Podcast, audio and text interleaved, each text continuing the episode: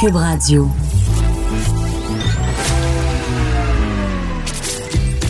Caroline Saint-Hilaire. Caroline Saint-Hilaire.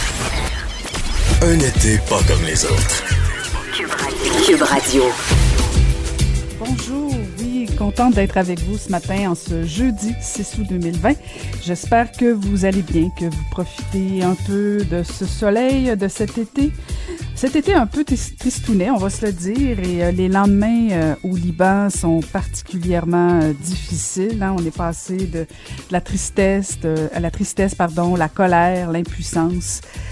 C'est vraiment c'est vraiment triste tout ce qu'on peut lire ce matin dans les différents quotidiens, les images aussi aux nouvelles. Alors encore une fois, de tout cœur avec nos amis libanais.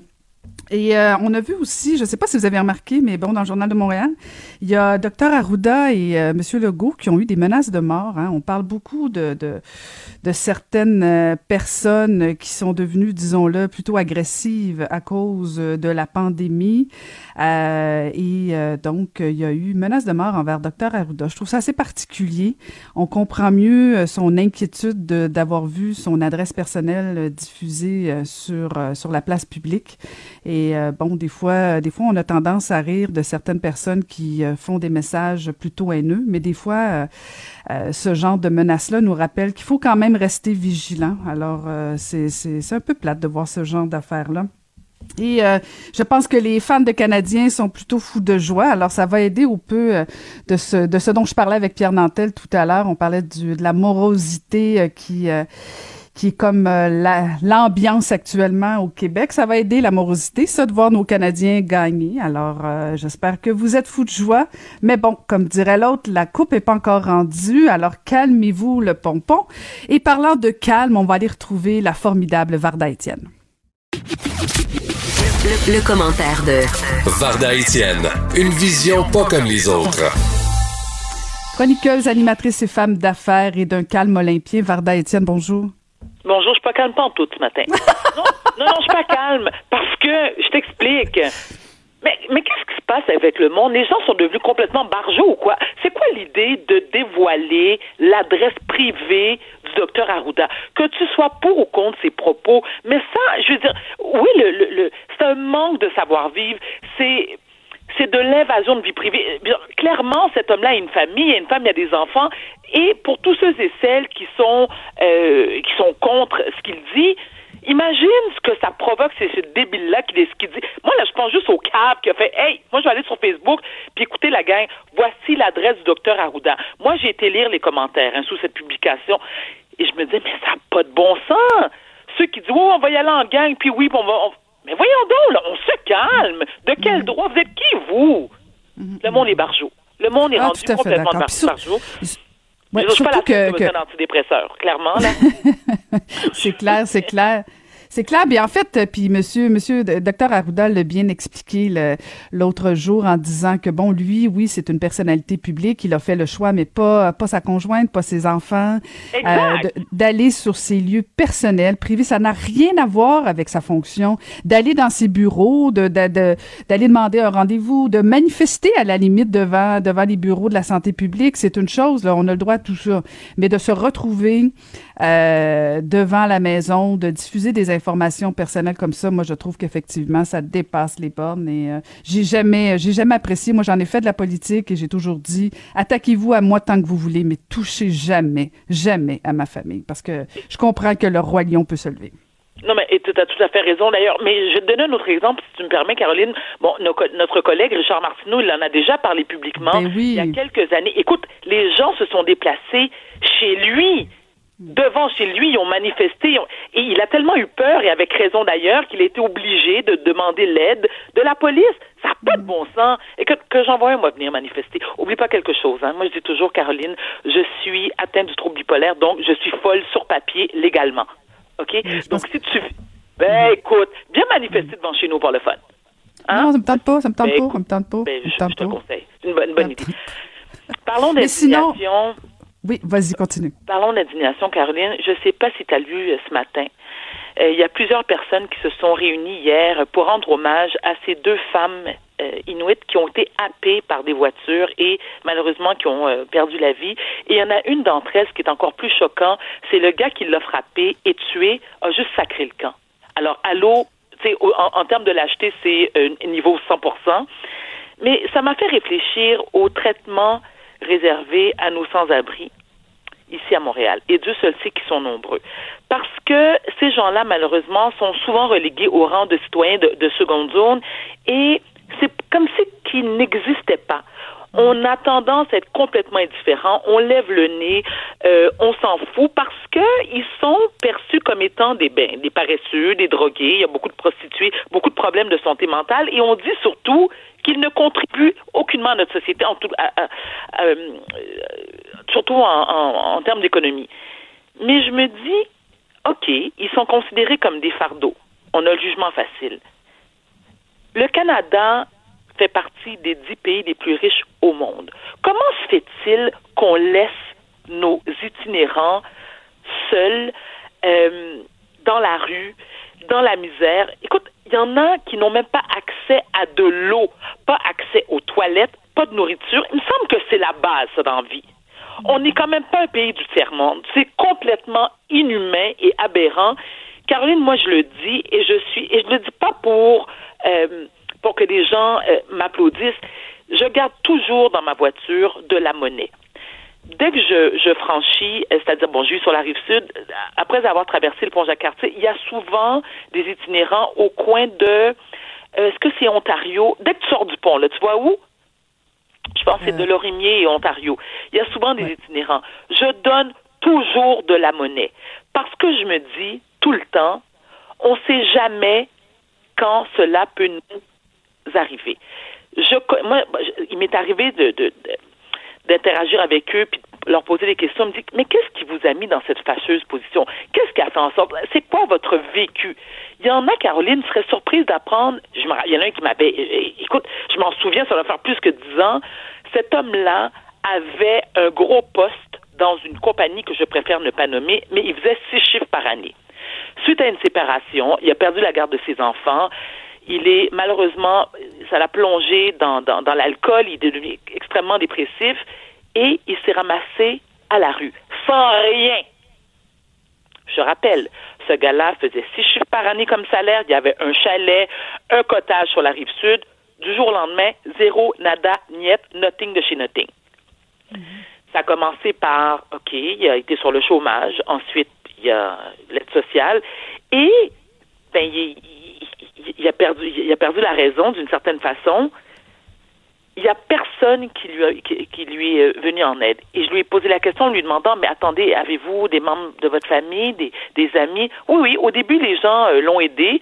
Puis après trois, quatre jours, ben, il était comme de trop. C'était comme, bon, ben, écoute, essaie de trouver un appartement. Euh, il me l'a dit, il y a des amis très proches qui dataient depuis 30, 40 ans, parce que c'est un homme de centennage, hein, dans, dans la soixantaine. Puis les gens lui ont dit, ben, Monet, il faudrait que tu débarrasses, là. Hein, prends-toi en main. Qu'est-ce qui fait qu'on n'en a rien à battre? En tant que société, pourquoi ça nous indiffère tant? Est-ce qu'on est rendu nombriliste à ce point qu'on n'est qu'on n'est pas du tout touché par le drame que vivent ces gens-là sur une base quotidienne? Lorsqu'il fait moins 30 degrés là, à Montréal, on s'entend qu'il fait fret en tas ces gens-là se retrouvent souvent. Écoute, il y a plus, y a plus de place là. Tu sais, comme tu penses au YMCA ou à la mission euh, Oldbury, il y, a plus de place. Tu fais quoi? Tu vas dormir sous les ponts, sous les balcons, dans le métro? Tu fais quoi? C'est inhumain. On n'a pas le droit de faire ça. On n'a pas le droit de s'en foutre. On n'a pas le droit de faire comme si ça n'existait pas. Et c'est la responsabilité des différents gouvernements de mettre sur pied euh, d'autres organismes parce qu'il y en a, mais pas assez. Il faut octroyer plus d'argent. Et bon, là, je vais dire quelque chose, encore une fois, qui risque de choquer, mais regarde, madame, elle a le dos large. Je le répète encore une fois. Au Québec, nous sommes un peuple généreux. Le Canada aussi on donne partout. Oui, je comprends que c'est notre responsabilité d'aider les pays en difficulté. Moi, je suis la première à dire on doit donner. On peut-tu en donner plus aux Québécois? On peut-tu comme se mettre en priorité?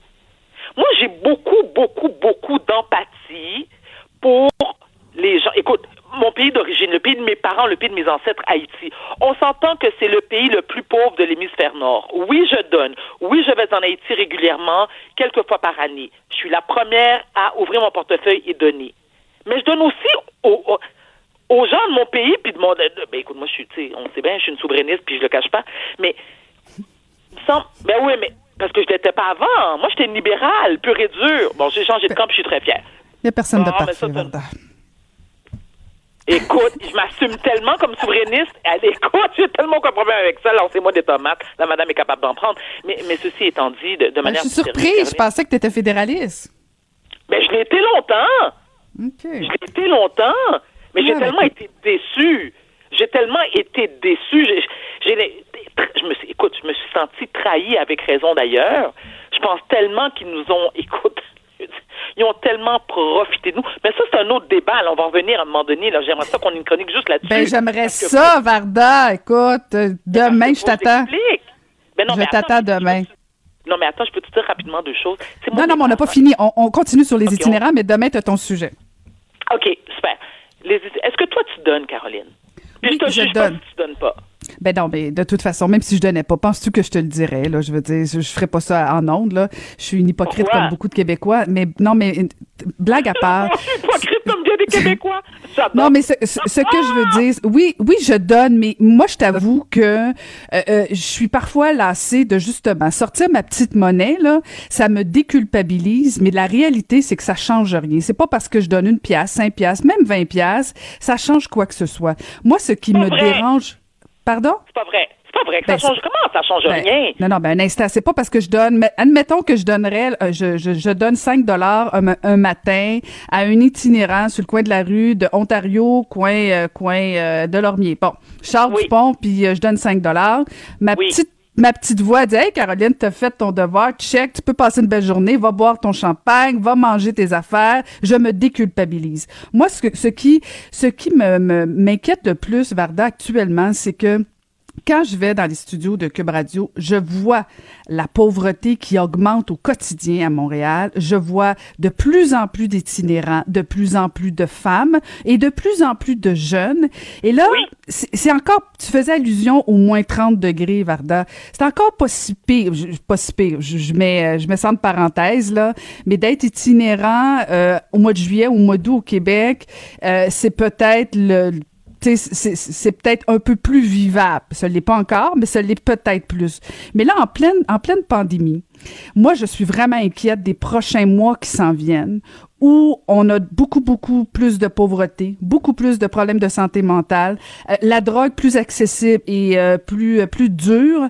J'espère, j'espère que les grandes villes comme Montréal et Québec, parce qu'on parle beaucoup de Montréal, mais il y en a de plus en plus à Québec aussi. Oui, J'espère que les villes, que les gouvernements ont des plans d'action. Parce que moi, je veux bien donner un 5, 10, 20 dollars, puis avoir l'impression que j'ai aidé euh, X, Y personnes. Mais la réalité, c'est qu'il manque de ressources, il manque d'investissement. Il va falloir qu'on s'attaque à ça, et particulièrement en pleine pandémie. Euh, J'espère qu'il y a un plan. J'espère que, que les villes, les gouvernements euh, ont un plan d'action parce que sinon, effectivement, je, je, je trouve qu'on abandonne nos itinérants puis ça fait ça fait mal ça. Caroline, là, je, suis- je suis vraiment. Là, tu me déçois, là. Faut que je te le dise. Faut que tu me déçois parce que, premièrement, que tu donnes 5 dollars, 50 cents, 20 piastres, lorsque tu donnes à un itinérant, tu donnes. Ce qui est fait avec, ça te regarde pas. Ben oui, OK? j'ai pas de problème non, avec ça. ça. te regarde pas. Parfait.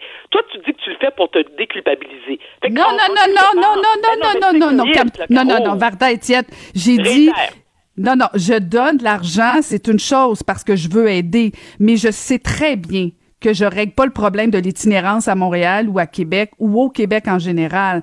Oui, j'ai l'impression d'avoir fait un bon geste, je- j'aide mon prochain, mais j'ai pas sauvé cet itinérant-là et je n'ai surtout pas réglé le problème de l'itinérance au Québec. C'est ça que je te dis. C'est pas ma contribution qui change le monde. J'ai peut-être mis un peu de soleil dans la vie pendant 15 minutes d'une personne, mais j'ai pas enrayé le problème. Et, et, et, et c'est de l'hypocrisie et euh, je, je, je trouve juste que, ben oui, on se fait du bien, mais ça règle pas le problème, Varda, là. Oui, mais attends, Caroline, si, si les Carolines de ce monde, les Varda de ce monde et, tous les, et la majorité des gens qui donnaient oui, ça fait une différence. Ben Et non. moi, je te dis, Ben au non, ça fait pas de oui, oui, oui, oui, oui. Mais écoute, Non. tu me convaincras pas du contraire. Mais attends, mais au-delà de donner un 5 piastres, un 50 cents, tu sais ce qui fait aussi la différence? Moi, quand je leur donne l'argent, puis encore une fois, je dis pas ça pour me flatter l'ego, là, je m'en fous de ce que les gens pensent de moi, tu le sais très bien. Ceci étant, je ne fais pas que donner de l'argent. Moi, je baisse ma fenêtre et je leur dis, je leur prends la main, là, vraiment, puis je dis, comment vous allez? Comment vous vivez ça? Tu sais, un sourire. Moi, là, il y, a un- monsieur qui m'a déjà dit, parce que je l'avais vous voyé, il me dit, Madame, le fait que vous me vous voyez, je me sens important. Parce que le monde ne me regarde pas. Parce que le monde me voit comme me voit comme un sous-homme. Je veux dire, attends une minute, là. Comment? euh, Ce sont des, des, des, des, euh, des citoyens à part entière, au même titre que toi, moi, puis monsieur, madame, tout le monde? T'as pas le droit de lever le... On est qui, nous, pour lever le nez sur eux? Parce qu'ils sont en rue? Parce qu'ils puent? Parce qu'ils se lavent pas? Parce qu'ils mangent pas? Parce qu'ils manquent des dents? Parce qu'ils sont drogués? Attends une minute, là. Non. Moi, je respecte tout le monde. Tout autant que tu me respectes, je te respecte. Fait que moi, le fait que, que je vois un gros sourire sur le visage de cette personne-là, oui, ça me fait du bien. Puis ça lui fait du bien aussi. Alors, nonobstant ma, ma contribution financière, là, prendre deux, écoute, c'est quoi 15 secondes de ma vie en attendant la lumière qui dure 10 minutes, puis que ça, ça me donne encore une fois des crises de rythme PC sévère, que je dis au gars, eh bonjour, monsieur, ça va bien? Parce que je la connais la réponse. Non, ça va pas bien. OK, qu'est-ce qui se passe aujourd'hui? Écoute, la lumière a le temps de changer, mais j'ai au moins, au moins, au moins eu un sourire de cette personne-là et je lui ai rendu l'appareil. Il me semble que c'est la moindre des choses. Puis si mon 5 piastres, là, fait en sorte qu'il se mette une seringue dans le bras, malgré que moi, Caroline, je n'ai jamais de ma vie consommé de drogue, OK, et je suis contre ça, bien sûr. Écoute, je compte le pot, ça te donne une idée, là? mais ça ne me regarde pas, malheureusement. C'est pas de mes affaires. Quand je donne ce qu'il fait avec mon 5 piastres, mon 20 piastres, mon 50 cents, ça lui regarde. Oui, je comprends? comprends? Mais Oui, je je pense comprends, mais... Oui, Ben non, mais je- écoute. Je, je persiste à penser, c'est très, c'est très noble de ta part de vouloir échanger, de vouloir euh, euh, avoir l'impression que oui, tu as peut-être euh, contribué un peu de soleil à cette personne-là. Tant mieux, puis c'est tout à ton honneur. Mais c'est pas vrai qu'on va tous faire ça, et c'est pas vrai que ça, ça enraye le problème. C'est, c'est tout ce que je dis, Varda, c'est que oui, on, on, on fait, on fait modestement notre part, comme on donne à des organisations euh, qui viennent en aide aux personnes différentes causes, là, que ce soit les femmes, les enfants. On donne à gauche et à droite et on doit faire ça dès qu'on est euh, le moindrement un petit peu plus à l'aise, dès qu'on a une petite marge de manœuvre, de dire OK, ben parfait, je vais donner un petit peu à gauche et à droite aux causes euh, que je crois. Mais cela étant dit, c'est pas parce que Varda Étienne s'est arrêté 15 minutes, 20 minutes, même deux heures sur un coin de rue à jaser avec Chantal, avec Raymond, avec peu importe, que ça règle le problème. Oui, tant mieux, ça peut faire des petites différences collectives. Individuellement, c'est même pas collectif, c'est individuel. Ce que je te dis, c'est que ça prend une stratégie plus globale que ça. Oui, mais on commence par, par des petits pas. Non, non, ça fait des Attends. années que ça traîne et là, c'est pire à Montréal, Varda. OK, Et, mais t'as et- et raison, les- mais tu es une Bon. ex-politicienne, toi. T'es une ex-politicienne. Bon, tiens, voilà. En tant qu'ex-politicienne, t'as sûrement eu ce genre de dossier-là sur ton bureau. Ben oui, ben oui, Puis ben tu oui, faisais mais quoi? oui. Tu faisais quoi? Ben, c'est-à-dire que c'est difficile parce que bon, quand, quand je faisais de la politique municipale, ben non, c'est difficile parce que c'est pas nécessairement du ressort d'une ville uniquement. Il faut que les gouvernements se parlent. Euh, je veux dire, si, si c'était simple, le problème serait réglé. J'ai pas dit que c'était simple, mais particulièrement Varda, je veux dire, tu te promènes, c'est plus frappant le problème. Il y en a de plus en plus d'itinérance à Montréal et à Québec. Alors moi, Je tout ce que je dis, c'est que j'espère, j'espère qu'on s'y prépare parce que c'est certain. Là, on, on parle de, des deux décès, des deux itinérantes euh, qui ont été frappées Parmi, par, euh, euh, par deux là, lâches. là. Oui, oui. Oui. Tout à fait. Donc, euh, c'est c'est une chose, mais bon, on, on- là, on parle des itinérants en général, mais il y a de plus en plus d'itinérants euh, de différentes communautés euh, autochtones, tout ça. Euh, donc, il y a tout ça. Donc, imagine, imagine la prochaine, le- la prochaine saison d'hiver. Euh, je, il va falloir qu'on s'y prépare, là, parce que, admettons qu'on repart en confinement, bon, puis en tout cas, je ne veux pas avoir des, scénarios euh, euh, désastreux ce matin, le catastrophe, mais, mais je dis juste que ça prend un plan d'action global. Ça n'empêche pas que tant mieux, Varda, si tu veux sa- sauver le monde à toi tout seul, mais bonne chance. Oh, Caroline! Est-ce que je peux répéter? Oh, non, c'est déjà terminé. C'est-tu assez plate, hein? Non, mais parce que les Québécois sont généreux. Si je suis pas la seule à... je veux dire, si les gens vont manifester, c'est parce qu'il y a une indignation collective, là. Je suis pas la seule qui veut sauver le monde. Puis oui, oui, tu sais quoi? Peut-être, je suis peut-être naïve. Oui, je veux sauver le monde. Oui, je veux un monde meilleur. Oui. Puis aussi, je pense que, n'oublie pas, Caroline, non seulement, il y a, y a une grande partie des itinérants sont des gens qui souffrent de problèmes de santé mentale. Moi, c'est ma cause. Fait que oui. Tu comprends ça, toi? Ben écoute, moi je vote pour Varda. Ça tente pas. Il y, a, un poste à la chefferie du Parti québécois, Varda. Vas-y. Non. Ça, Non, le, le PQ est pas prêt pour Varda, Étienne. pas. T'as tout compris. hey, merci Varda. Bonne journée, Merci puis on se reparle demain. À C'était demain. Varda Étienne. Merci Varda. Caroline, Caroline Saint-Hilaire. Le divertissement radio de vos vacances. Cube Radio. c'est l'autorité du Québec euh, qui a l'autorité de voir à ce que à ce que les consignes euh, ben, les consignes du gouvernement soient respectées. Alors moi j'ai eu une plainte d'un citoyen qui prend sa marche de façon là, quotidienne euh, autour du lac à la truite, là, là où euh, là où ils sont principalement installés. Et euh, il voyait beaucoup de plaques d'immatriculation euh, des, euh, États-Unis. Alors, je l'ai signifié. Et je l'ai relayé, j'ai relayé l'information à la Sûreté du Québec qui ont fait leur investigation. Et euh, tout semble tout semble correct, mais c'est sûr et certain que euh, dans ces temps de pandémie, Madame Saint-Hilaire, que tout est plus tout est plus inquiétant. Mais euh, moi, les gens de ces gens-là que je rencontre aussi à l'épicerie à l'occasion euh, portent le masque tout comme nous. Euh, ils se lavent les mains quand ils rentrent, puis euh, ils, ils respectent les consignes sanitaires. Alors, c'est la voix de Denis Chalifou, le maire de Sainte-Agathe-des-Monts, à qui j'ai parlé hier euh, suite euh, aux nombreuses visites euh, américaines à Sainte-Agathe-des-Monts et donc plus importantes cette année et ça dérange plusieurs citoyens, dont le résident de Sainte-Agathe-des-Monts, Jean-François Jacob. Bonjour, Monsieur Jacob. Bonjour, vous allez bien? Oui, très bien. Alors, vous étiez pas tout à fait d'accord avec le maire de Sainte-Agathe-des-Monts. Non, pas vraiment. Euh, disons que euh, vision euh, trudeauiste, c'est-à-dire euh, lui, il voit des licornes partout. Tout va bien, il n'y a pas vraiment de problème, alors que bon, je ne sais pas vraiment dans quel euh, village il vit, là, mais est-ce que la Sûreté du Québec a fait le tour du lac, a vérifié toutes les plaques ou ils ont arrêté juste à une adresse? Parce que moi, la dernière fois que j'ai appelé pour faire un signalement, les policiers voulaient même pas se déplacer. En fait, ils ont présumé d'eux-mêmes euh, que le, le- c'était des gens qui étaient, oui, matriculés là-bas, mais qui demeuraient ici. Fait qu'ils vont même pas vérifier. Ils font juste nous répondre ça. Euh, fait à ce moment-là, on, peut faire quoi, nous, comme citoyens, à part accumuler de la frustration? Puis c'est un peu niaiseux parce qu'on peut pas vraiment frustrer après la communauté parce qu'ici, autour du lac, il y a plus qu'une communauté juive. Là. Il n'y a, pas juste des assidimes. Il y a les- dans les assidimes, il n'y a pas juste une sorte. C'est comme les chrétiens, il y a plusieurs branches. Euh, moi, je trouve ça très, très euh, dérangeant. Ça fait depuis le début là, euh, de la pandémie qu'on on en parle soit la mairie, soit à l'SQ, euh, mais il n'y a rien, rien qui bouge. Euh, puis même au contraire, euh, ça donne l'impression de déranger quand on appelle euh, la SQ pour en parler. Pa- Parce que vous, Monsieur Jacob, vous avez vous avez porté plainte bon plus d'une fois de toute évidence.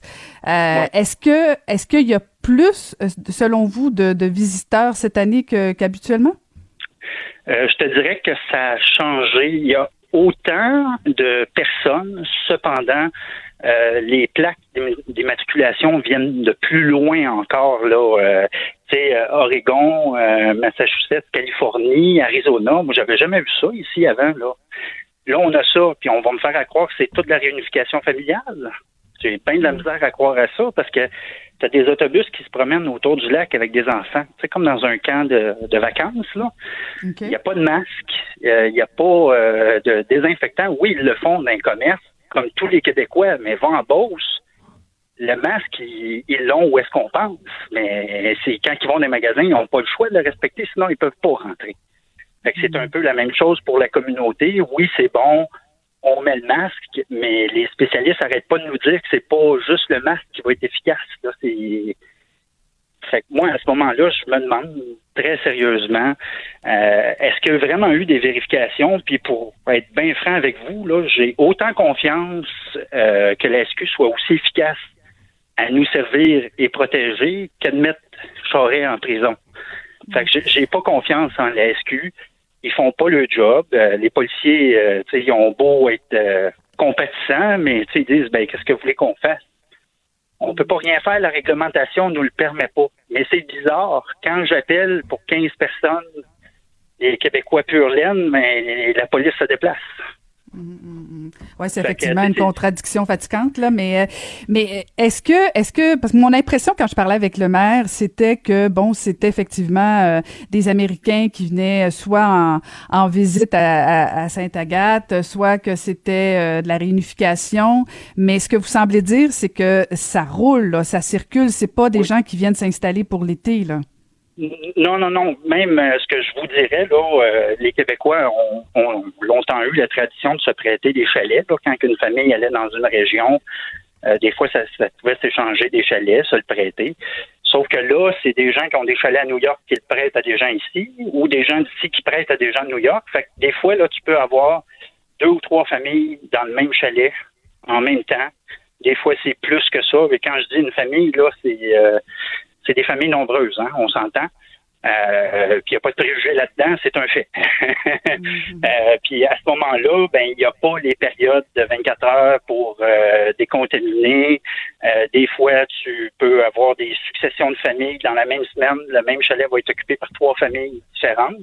Fait qu'on vient de me faire croire que ces gens-là viennent spécifiquement des États-Unis pour la réunification familiale, s'en aller, puis qu'un autre arrive après. C'est, y a-t-il un roulement? Puis euh, ce que je trouve encore plus, tu sais, ce que j'aimerais avoir comme réponse, en fait, c'est la, la GRC, là, c'est quel type de questions qu'ils posent à la frontière? Hmm. Quand ils viennent, tu sais, est-ce qu'ils font juste demander vous êtes ici, pourquoi? Réunification familiale, parfait, on ouvre la porte, allez-y. Y a-t-il un suivi? Est-ce qu'ils demandent une adresse? Hmm. Le maire euh, disait, là, euh, quasiment de la manière qu'il disait, là, très affirmatif, ils respectent tous la quarantaine. Je suis désolé, je n'y crois pas. Je n'y crois pas. Euh, un, c'est-tu un spécialiste, lui, ou euh, y a-tu des informations que nous, on n'a pas? Parce que depuis le début de la pandémie, ben, notre mairie se rend compte à huis clos, il n'y a pas de diffusion vidéo, il n'y a pas de communication avec la population. C'est sûr que ça inquiète les gens. Moi, ça m'inquiète. Euh, est-ce que je veux ne plus les voir? C'est pas la question. En temps normal, ça va bien. Euh, avec la communauté. C'est sûr que des fois, il peut y avoir des frictions. Mais euh, tu sais, comme cette année, là, y a plus, ils n'ont plus leur service privé de sécurité ou d'ambulance. Dans les années passées, moi, je trouvais ça préoccupant qu'il y ait ça qui se promène ici, parce que tu sais, un policier euh, civil qui va pour régler une, agression, ben l'enfant va faire quoi? C'est quelqu'un de la communauté. Mais là, cette année, il n'y en a pas. Il n'y a pas d'encadrement. tu peux voir des fois des gens 10, 15 personnes marcher sur la rue, aucune distanciation. Euh, fait que, moi, je me dis, puis en plus, autour du lac, il doit y avoir au moins deux ou trois euh, synagogues, slash écoles, slash garderies, euh, slash etc., euh, qui, qui opèrent. illégalement, à, mon sens, j'ai vérifié dans les registres fonciers, puis il n'y a rien qui indique qu'une une utilisation autre que domiciliaire. Ben, c'est toutes ces affaires-là que je trouve inquiétantes par rapport à ce qui se passe en ce moment avec la pandémie. Euh, si j'habitais dans la petite Italie, puis que c'était des Italiens qui venaient de New York, je vous dirais la même chose. Euh, mhm. C'est pas question que c'est la communauté assidim, mais on l'a vu dans les débuts de la pandémie. La communauté, il y a certaines branches de, de la communauté qui ont de la difficulté à écouter les consignes et à les suivre. Il y a même eu des manifestations. Ben, moi, je m'inquiète parce qu'il y a beaucoup de gens qui viennent d'Outremont ou de Boisbriand qui sont dans le coin ici, Val-David, euh, euh, L'Entier. Il y a même un lac à L'Entier où est-ce que les citoyens ne peuvent pas avoir euh, accès à la plage parce que c'est fermé, autrement dit.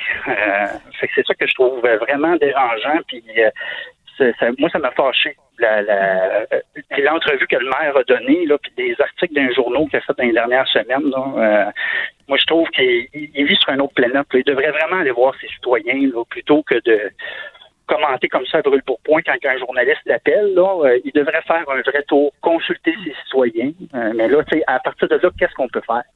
Oui, mais M. Jacob, de toute évidence, vous, vous êtes plus vraiment en confiance avec, avec votre maire, mais est-ce que vous êtes allé voir euh, les députés, députés fédérales? Je pense que chez vous, c'est du Bloc québécois, Mme Gaudreau, parce qu'habituellement, ce qui semble dire, c'est que c'est le fédéral. Oui, ben j'y suis pas encore allé. J'en ai parlé euh, au niveau euh, provincial. Euh, en fait, je suis allé trois fois, entre autres pour des sujets personnels. J'ai eu un retour une fois. Les deux autres fois que je suis allé, j'ai pas eu de retour du bureau de ma députée provinciale. fait, entre autres sur les pouvoirs de la SQ. Puis là, à ce moment-là, moi, j'ai pas eu de retour. Fait qu'éventuellement, oui, euh, j'irai peut-être voir euh, au niveau fédéral, mais je vous avouerai qu'à date, tous les paliers à qui j'ai parlé, où j'ai pris des renseignements, c'est décevant. C'est comme s'ils se déchargeaient sur un autre palier ou un autre service. Euh, euh la SQ nous dit, ben les lois sont OK, ben les personnes qui votent ces lois-là, ils font quoi? C'est, il est là le problème. Puis la charte elle a dos large hein, pour euh, autoriser bien des affaires. Euh, fait qu'à ce moment-là, il y a une réelle perte de confiance. Puis je pense que je suis pas le seul à être dans ce cas-là. Euh, dans les gouvernements, il y, a, beaucoup de difficultés à avoir de la confiance ou des vraies réponses. à ces questions-là. c'est un petit peu à ça. On va voir avec la, la députée fédérale je vais essayer de rentrer en communication avec la semaine ben, prochaine pour voir. Je pense que ça peut être une avenue. Vous avez aussi de la visite aujourd'hui de Caroline Prou qui s'en va dans le village de Sainte-Agathe-des-Monts. Vous devriez peut-être aller faire un petit coucou. Ah, ben oui, je pourrais peut-être lui demander de faire un coucou à ma députée en même temps pour qu'on me réponde enfin. ben peut-être, peut-être, parce qu'en fait, euh, on, verra si elle, ira visiter euh, ces, touristes-là qui sont euh, qui sont chez vous. Ben merci infiniment de nous avoir parlé. On aura on aura eu les deux côtés de la médaille. Parfait. Merci, beaucoup. C'était un, c'était un résident de Saint-Agathe-des-Monts, M. Jean-François Jacob. Caroline Saint-Hilaire. Pas d'enveloppe brune, pas de lobbying. Juste la vraie bonne radio, dans les règles de l'art. Cube Radio. Chroniqueur au Journal de Montréal, on va retrouver Joseph Facal. Bonjour Joseph. Bonjour Caroline, comment ça va? Ah, ben ça va très bien. Écoute, toi aussi, t'es tombé dans la fièvre des séries ce matin.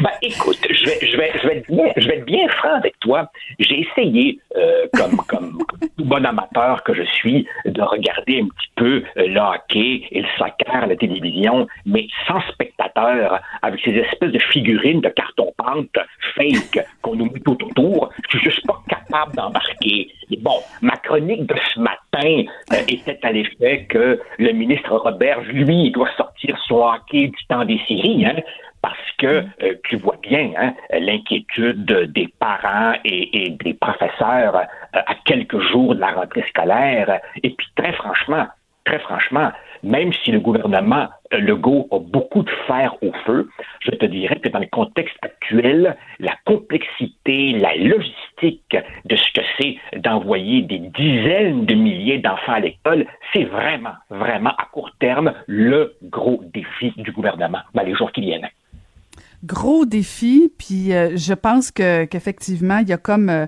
la marge de manœuvre euh, du ministre de l'Éducation est assez limitée. On, on, lui a pardonné entre guillemets, bon, un peu un peu d'improvisation au printemps, certaines faiblesses parce que bon, il y avait le sentiment de l'urgence, tout ça. Mais là, il peut pas se tromper une deuxième fois là.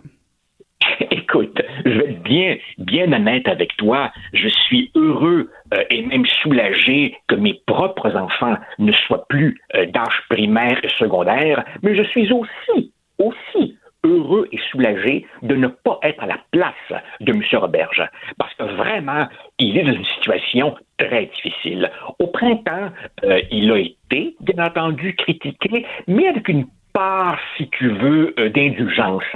C'est clair qu'à l'automne, les gens seront un peu moins, enfin, beaucoup moins indulgents, mais en même temps, en même temps, il est pris dans une position très, très difficile. Tu vois, euh, il a euh, rendu public un plan au mois de juin, parce qu'évidemment, tout le milieu lui disait donnez-nous le temps de nous préparer. Sauf qu'évidemment, là, on est pratiquement à la mi où on n'est plus dans la situation du mois de juin. Alors évidemment, ayant rendu public son plan au mois de juin, Aujourd'hui, il est un petit peu dépassé par l'évolution sur le terrain, son plan. Et de l'autre côté, s'il avait attendu au dernier moment, là, le milieu lui aurait dit Ah, ben, vous nous laissez pas le temps de nous préparer, et ça aurait fait grandir l'inquiétude. Donc, il est dans une espèce de situation très, très, très difficile. Et puis, euh, comme je le dis ce matin, quand tu regardes dans les autres provinces et à travers le monde, on voit que les gouvernements gèrent très différemment le retour à l'école.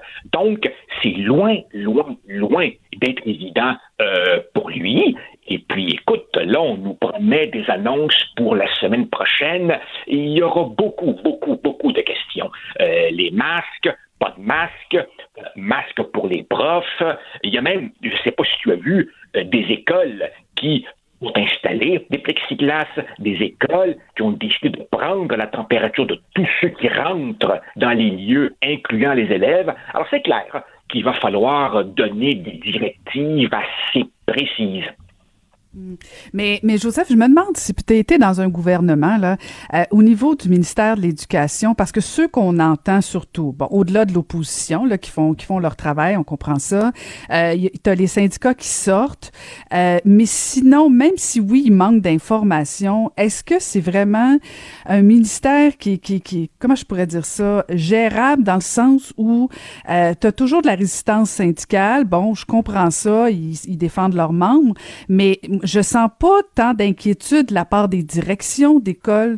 Euh, Est-ce que finalement le plan fonctionne quand même bien? C'est juste que euh, il y a quand même une absence médiatique du ministre, donc les syndicats en profitent pendant ce temps-là? Ben écoute, la vérité est que euh, à la fin de l'année, quand on a commencé le retour des classes, ça s'est relativement bien passé. Euh, bon, c'est sûr, effectivement, que les syndicats, certains pourraient dire que leur mission, c'est de chialer. Non, moi je dirais que leur mission, c'est de défendre leurs membres et leurs membres sont inquiets. Pour le reste, oui, il me semble que euh, M. Roberge euh, aurait gagné sans doute à être un peu plus présent, un peu plus visible, à rassurer davantage je m'explique assez mal sa discrétion. Peut-être aussi, peut-être aussi qu'il s'est dit je sortirai quand j'aurai des réponses précises aux questions. Euh, et, effectivement, euh, beaucoup de questions se posent, euh, mais, mais, effectivement, on a eu le sentiment un petit peu là d'un navire dont on cherchait le capitaine. Et puis tu sais comme moi, à quel point nous avons tous nos zones d'inquiétude, nos zones de nervosité. Mais dès qu'il est question de nos propres enfants, là, évidemment, euh, la, moutarde peut monter au nez des parents assez rapidement. Alors, c'est pas, c'est pas évident euh, pour lui, mais là, effectivement, euh, comme, comme je le disais l'autre jour, tu vois, moi, je sens que la, la, la, la, la cote de popularité du gouvernement est encore là mais il faudrait pas grand-chose hein, pour que ça dérape. Et bien entendu, bien entendu, s'il est difficile, s'il est difficile de faire comprendre à des adultes qu'il faut respecter tel telle et telle règle, imagine des enfants de 9-10 ans qui se sont pas vus depuis longtemps, qui retrouvent la récréation, qui retrouvent leurs profs auxquels ils sont liés souvent par un lien d'affection, euh, leur dire euh, respecter le maître quand ils seront à la cafétéria, à la récréation, à la bibliothèque, dans les corridors, près des casiers. Je voudrais dire qu'avant de blâmer M. Robert, il faudrait se mettre un petit peu à sa place. C'est vraiment pas évident, là. Non, puis tu as raison, effectivement, Joseph, parce que, euh, bon, déjà, des rentrées scolaires, c'est toujours euh, des moments importants pour les enfants, pour les familles. Euh, mais là, en, pandémie, je veux dire, puis ça bouge tellement rapidement. Tu sais, la semaine dernière, c'était n'était pas question de masque, et là, le docteur Arruda a dit peut-être. Alors, tu sais, je me mets, je me mets à sa, dans, sa, dans, sa position cinq secondes, pas plus. Je me dis, c'est pas simple, t'as beau avoir le meilleur plan, ben, docteur Arruda peut le changer la semaine prochaine. Bien il sent pas qu'il y, a, nécessairement des syndicats avec lui. Il a pas réussi à créer euh, des partenariats forts. Pas simple, pas simple. Non seulement ça, mais comme tu le sais, on a déjà, déjà une pénurie de professeurs au primaire et au secondaire. On va faire quoi? Si beaucoup d'entre eux ne peuvent pas ou ne veulent pas retourner. Tu vois, il y a toutes sortes de questions extrêmement complexes qui, se posent. Euh, une autre que, que, que je que j'aborde dans, ma chronique, c'est qu'est-ce qu'on va faire pour euh, rattraper les retards? Tu vois, euh, il y a des enfants, puis c'est un sujet un peu douloureux, mais je crois qu'il faut l'aborder. Il y a des enfants qui sont, si tu veux, mieux équipés en raison de leur milieu familial, parce que leurs parents euh, ont, sont éduqués, parce qu'ils vivent dans un milieu un peu stimulant, et jusqu'à un certain point, dans le foyer familial, on a pu suppléer un petit peu à l'absence d'école.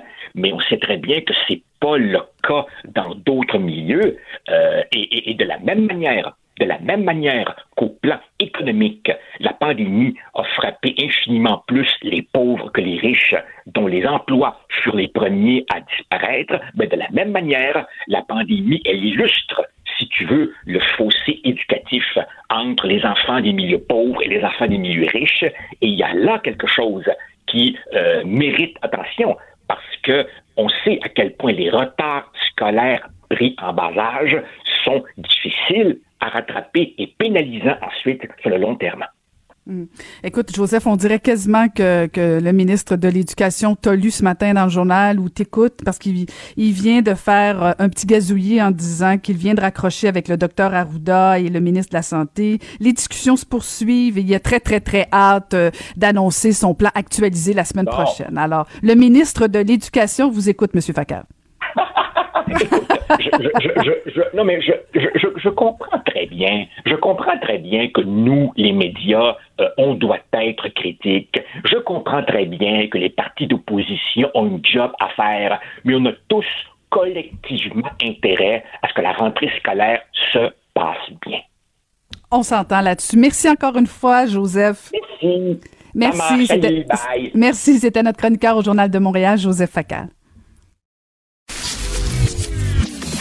Caroline Saint-Hilaire. Elle a des antennes partout dans les coulisses de la politique. Cube Radio. Un été pas comme les autres.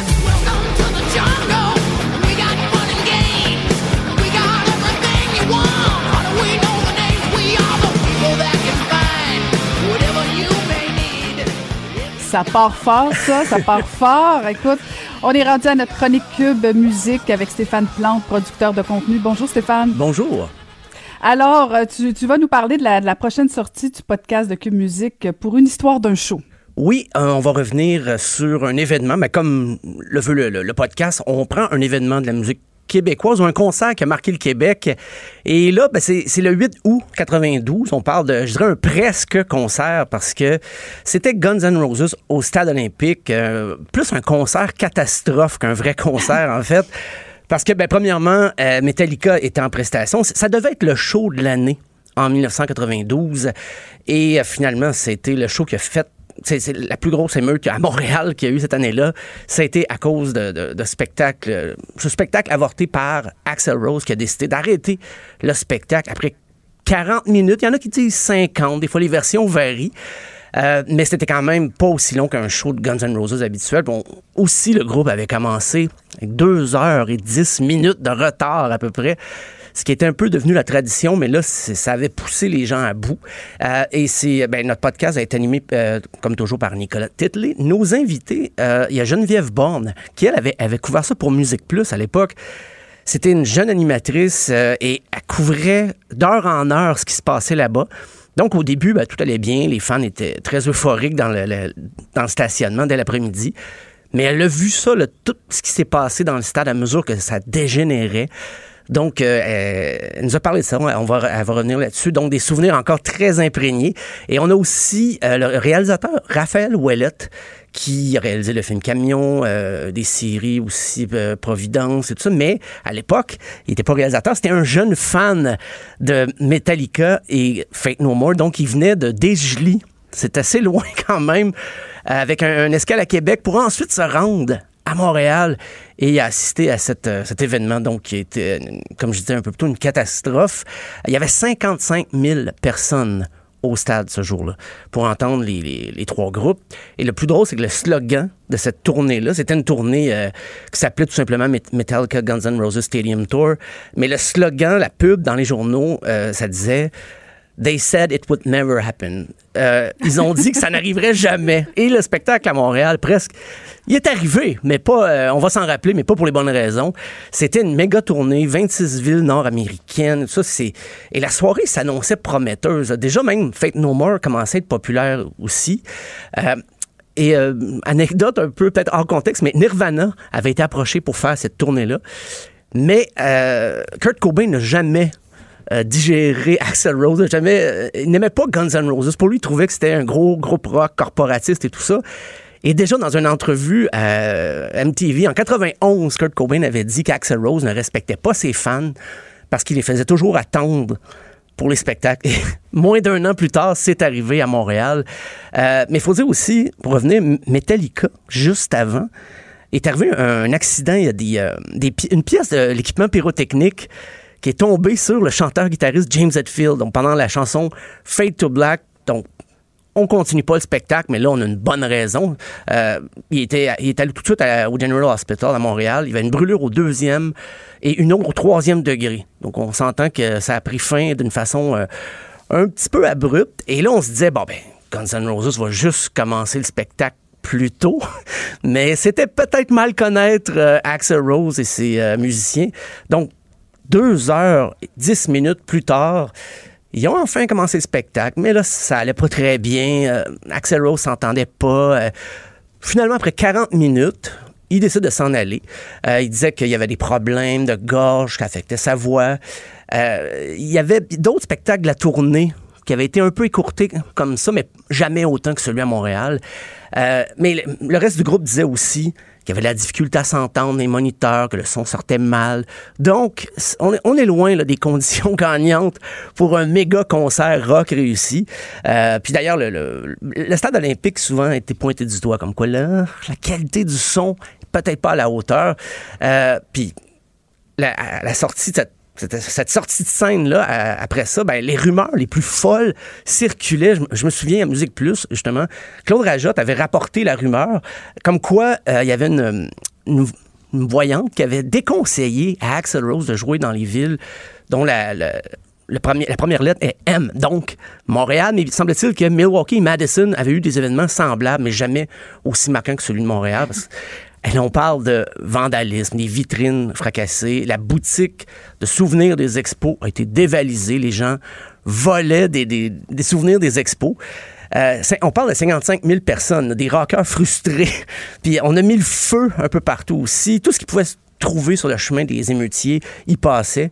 Euh, puis même les installations autour du stade, les rues avoisinantes, des panneaux de signalisation, les lampadaires. Il n'y a rien qui n'a pas été la cible ce soir-là des spectateurs déçus. 300 euh, policiers ont vitres rappliquées. Il y a eu du gaz lacrymogène pour calmer les ardeurs de la foule. Il y a eu 27 autopatrouilles qui ont été endommagées. Puis il y en a une qui a été renversée. C'est pratiquement un défilé de la, Coupe Stanley, mais pour du rock. Euh, et les dommages, on estime le coût un demi-million de dollars. Donc, c'est et c'est fou, parce que ça a marqué même la communauté rock mondiale. On rapportait ça un peu partout dans le monde. C'est pas juste un fait euh, local de bulletin de nouvelles à 10 heures. C'était, non, vraiment partout. On en parle encore. Euh, et surtout que Axel Rose n'a jamais pensé s'excuser pour ça. Il n'a jamais fait d'excuses officielles. Euh, et le groupe, d'ailleurs, est banni à vie du stade olympique. Ah oui. ah oui, tout à fait. Euh, et c'est drôle parce que cette année-là, le 27 août 92, U2 avait joué et Bono, pour faire une petite blague, parce que tout le monde avait entendu parler de, cet incident-là, Bono a, dit, après quelques chansons, Ah, je vais quitter la scène plus tôt que prévu, mais c'était une blague pour se moquer d'Axel Rose. Heureusement, c'était euh, c'était pas vrai. Il a fait le spectacle au complet, lui. Mais ça a marqué à jamais. Donc, euh, c'est un triste souvenir, mais c'est le fun d'écouter. Euh, ça, va, sortir demain, donc sur euh, la plateforme Que Musique, d'écouter ce que Geneviève Borne et Raphaël Ouellette ont à dire là-dessus. Ça, ça, laisse, ça laissait des séquelles un peu dans l'esprit des fans. Et même, le, lien s'est rompu peut-être pour quelques années, du moins, entre les fans québécois de Guns N' Roses et Axel Rose. Il y a quelque chose qui, qui s'est brisé ce soir-là. C'est, c'est le Mais en fait, c'est ça, je me, je me demandais, euh, Stéphane, parce que bon, euh, tu disais qu'ils ont été bannis du stade olympique, Oui. mais est-ce que, Guns N' Roses- a, a réussi à, à se remettre de ça? Est-ce que les fans le- leur ont pardonné? Euh, ben, je dirais qu'au Québec, ça a pris quelques temps, mais c'était pas une bonne passe même pour Guns N' Roses, même s'ils étaient au sommet de leur carrière. Un an après, euh, la moitié des membres vont partir. Euh, Axel Rose a passé des années à remettre le groupe sur pied en voulant garder le nom. Mais euh, l'album qui va suivre, Chinese Democracy, va, prendre quoi, 14 ans à sortir à peu près. Donc, c'était pas des bons temps pour Guns N' Roses. Alors, en plus de ça, un événement comme celui-là arrive, c'est évident qu'il y a quelque chose qui s'est brisé. Tandis que Metallica, ben, eux autres, ça a été le contraire parce que quand est arrivé l'incident, le, le batteur, Lars Ulrich, est monté sur scène, il a pris le micro, il s'est excusé, tout ça. Alors que Guns N' Roses ont, ont juste dit, bon, ben, bye, on s'en va. Et surtout, ben, Axel Rose avait dit, on va vous rembourser.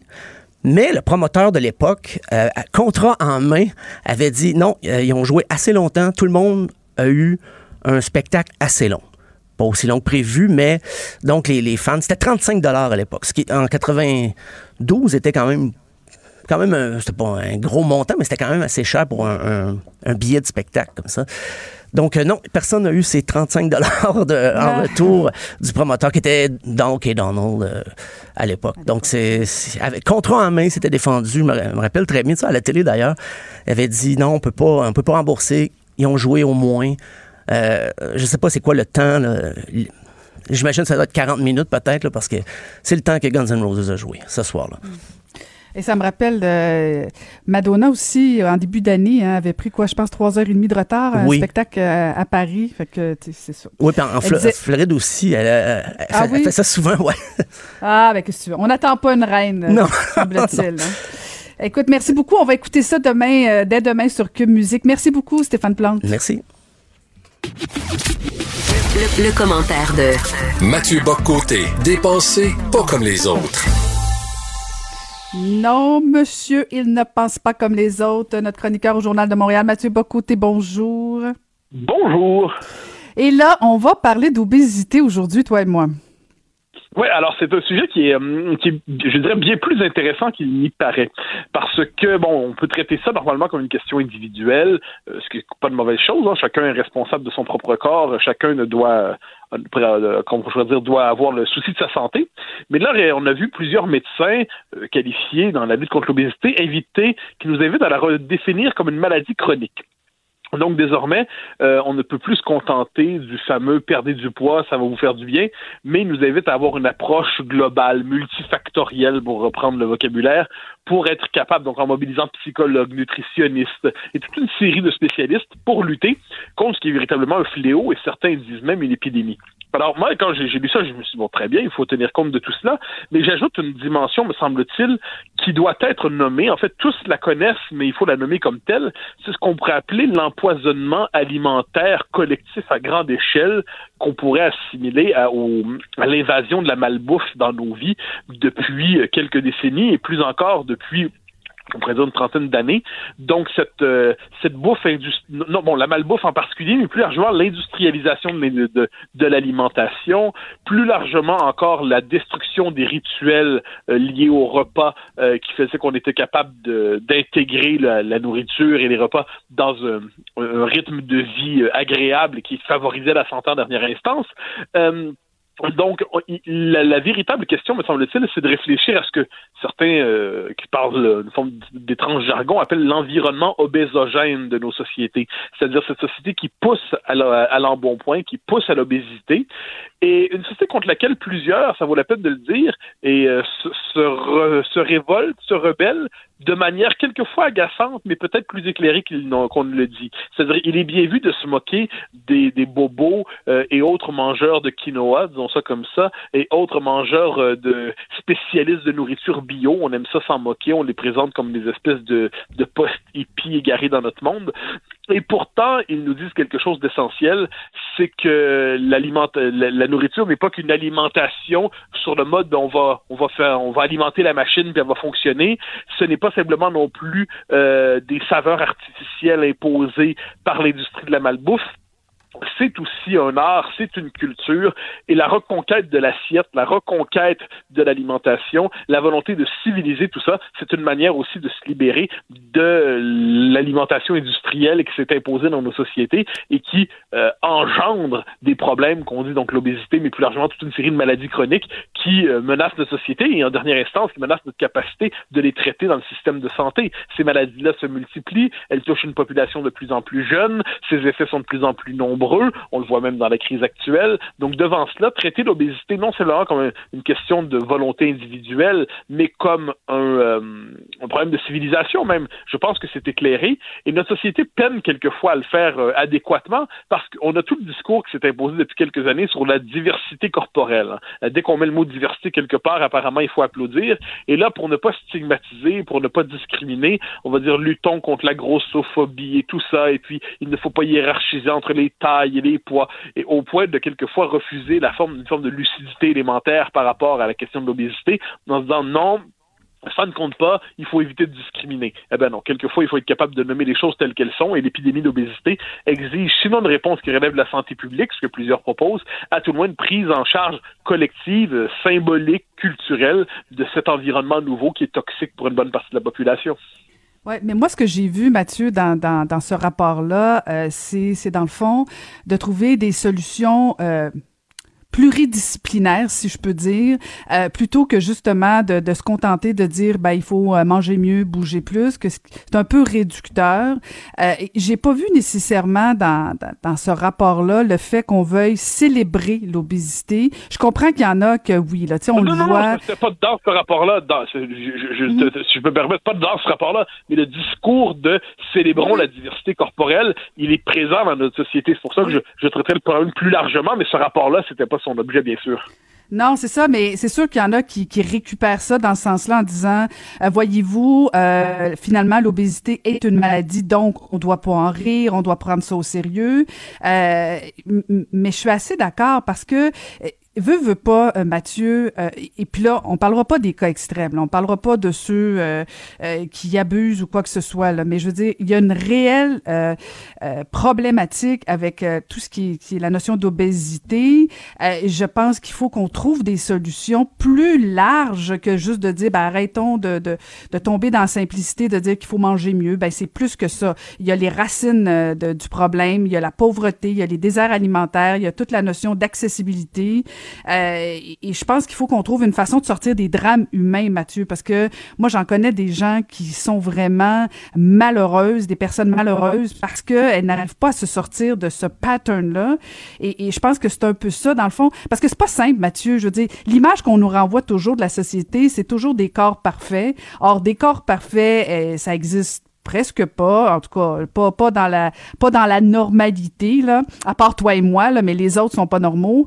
Euh, mais je pense mais je pense que il faut qu'on trouve une façon euh, de sortir de ces images là sans nécessairement tomber dans la complaisance de dire ben oui c'est beau être obèse, ben oui tu peux être belle, tu peux être une belle personne, mais non c'est pas nécessairement des solutions gagnantes. Là. Ben moi, je, je, me méfie, je, je, le confesse, de tout ce qui, d'une manière ou de l'autre, le, discours de l'estime de soi généralisé, j'ai tendance à m'en méfier. Hein, C'est-à-dire, euh, de, ça, commence dans l'essentiel, c'est pas de gagner, c'est de participer. Puis ça finit en disant, euh, c'est pas, c'est, pas grave quoi que ce soit, parce que si je m'aime comme comme je suis, ça va bien. Non, là, on est dans des domaines, des, des questions de santé publique qui sont assez élémentaires. Puis moi, je veux pas évacuer la responsabilité personnelle. La responsabilité personnelle, elle existe. On a tous des morphologies différentes on a tous, je dirais, une prédisposition génétique différente. Euh, j'ai quelques amis euh, qui sont certes des amis, mais que je hais à table parce qu'ils pourraient engouffrer 12 pizzas, boire 12 bouteilles de vin, et le, lendemain, ils, ils, sortent six mois, et ensuite ils vont avoir d'excellents tests de santé. Je les déteste. Comment font-ils? Ils ont manifestement une prédisposition génétique à bien se passer, à bien se passer chez eux, puis il y en a d'autres chez qui ça se passe un peu autrement. Bon, mais, mais une fois que c'est dit, sachant notre condition, chacun d'entre nous, eh bien, on a une responsabilité individuelle qui est indéniable. Moi, je, n'évacue jamais la responsabilité individuelle. Mais ensuite, l'environnement dans lequel nous sommes appelés à évoluer, c'est pour ça que je le traite dans, évidemment, moi je suis pas médecin, je ne prétends pas un instant avoir la compétence d'un médecin, mais ce que je dis, c'est que d'un point de vue social, politique même à certains égards, on peut regarder l'environnement dans lequel on se trouve. Et là, je me rappelle, il y a quelques années, par exemple, on disait, est-ce qu'il est normal que dans les écoles ou ailleurs, il y ait des machines distributrices avec toutes les cochonneries disponibles qu'on puisse imaginer, mmh. euh, qu'il y en ait dans la société, qu'il y en ait au coin de la rue au dépanneur, euh, bien sûr, c'est une société libre, mais dans les écoles, est-ce que c'est normal? Bon. Ensuite, euh, est-ce qu'il est, normal que culturellement, symboliquement, on est associé systématiquement, je dirais, les plaisirs alimentaires aux plaisirs simples qui nous viennent avec l'industrie de la malbouffe, plutôt qu'aux plaisirs plus travaillés qui nous viennent avec, le, appelons ça le travail de la culture. Finalement, l'alimentation est un trait de culture fondamental. On ne mange pas de la même manière d'un pays à l'autre parce que les récoltes sont pas les mêmes partout, parce que les climats sont pas les mêmes partout. Or, l'espèce de normalisation des saveurs artificielles qui, est associée à bien des égards à l'industrie américaine de la malbouffe, eh bien, devant cela, il n'est pas interdit de se dire que redécouvrir le patrimoine culinaire local, c'est une manière aussi de se délivrer de cette industrie de la malbouffe qui euh, empoisonne la société dans son ensemble. Il n'est pas interdit de se dire aussi que le mode de vie qui est le nôtre ne tient pas. Moi, je suis fasciné quand je vois ça, c'est-à-dire une existence écartelée de la voiture, euh, le, temps de distance entre la maison et le travail, entre le travail et la garderie des enfants. Ensuite, on cherche à se garder 30 minutes pour faire un peu de sport, et On est pris dans une espèce de, de circuit aliénant. Il n'est pas interdit de se dire que ce type de société-là qu'on construit, eh bien, euh, ne, ne, favorise pas, en dernière instance, une existence plus harmonieuse. Ensuite, il n'y a pas de société idéale. Je, je, ne me fais aucune illusion sur oh, toute société a ses travers. Mais manifestement, l'épidémie d'obésité qu'on voit aujourd'hui puis qu'il, notons-le, qui est un marqueur social aussi. Ça, c'est, c'est la part inavouée, mais c'est un marqueur social. On le voit surtout quand on va aux États-Unis. Moi, ça me frappe. D'un quartier à l'autre, euh, on, on, ne verrait pas les maisons, on ne verrait pas les voitures. On se contenterait de voir les gens, qu'on saurait à peu près dans quelle classe sociale on se trouve. Et c'est un mm. marqueur social aujourd'hui, et, c'est un facteur de discrimination. J'aime pas le mot discrimination, mais à tout le moins, c'est un facteur qui sert à, à distinguer euh, défavorablement les uns des autres. Donc, devant tout cela, c'est cet environnement, je dirais, culturel, symbolique, cette normalisation d'une certaine facilité euh, alimentaire, cette normalisation de la malbouffe qui doit être, à mon avis, au cœur de un élément de cette critique. Ensuite, c'est un programme euh, de, de longue durée. Puis ensuite, on sait qu'on est tous appelés à mourir un jour. Mais d'ici là, il est possible qu'on, si on est capable de nommer l'empoisonnement alimentaire collectif qui nous frappe, euh, eh bien, on aura fait un pas important. Mhm. Mais, euh, mais Mathieu, tu fais référence euh, notamment aux quartiers, aux villes. Et, et euh, je me souviens à, l'époque où j'étais mairesse, c'était frappant de voir comment les villes étaient développées tout autour de la voiture pour faire en sorte justement que Juste un petit exemple, les enfants qui se rendent à l'école, euh, soit le plus proche possible de l'école ou le plus loin possible pour prendre l'autobus, mais pas encourager la marche. Et, tout le développement des villes s'est fait autour de la voiture. Et ça, je pense que ça nuit aussi euh, à, l'activité physique, à la forme en général ah, euh, des Québécois. C'est le modèle nord-américain. je, je, pense que l'Amérique du Nord a porté des choses remarquables. Il y a, il y a, il y a un progrès nord-américain au 20e siècle qui est indéniable. Moi, je n'ai pas envie de, de, me mettre à maudire les États-Unis en soi, mais il y a un mode de vie associé à la banlieue nord-américaine qui s'est imposé, qui s'est diffusé, hein, qui s'est imposé au Québec. Et puis même quand on va en, en Europe. Alors nous, on est nous, nous touristes heureux, on est habitués dans, dans, des, belles villes, les, les, villes centres, les métropoles où tout se passe à pied, on les trouve donc bien civilisés les Européens. Mais quand on regarde ensuite, quand on va dans ce qu'on appelle les, les, la, la part périphérique des pays, quand on s'éloigne des villes, on constate que la, la nord-américanisation du monde s'est imposée un peu partout, disons ça comme ça. Mais euh, il n'y a pas de doute qu'une existence qui tourne autour de la voiture. Puis moi, j'aimerais dire avec cet exemple-là, on se lève le matin ça prend 50 minutes de se rendre au travail. On vient ensuite, on part à la course, parce qu'il faut aller, les enfants, il faut aller au gym aussi, il faut faire les courses. Et tout, tout ce temps-là se passe en voiture. Il y a quelque chose d'aliénant, je pense, culturellement là-dedans, quelque chose d'aliénant socialement.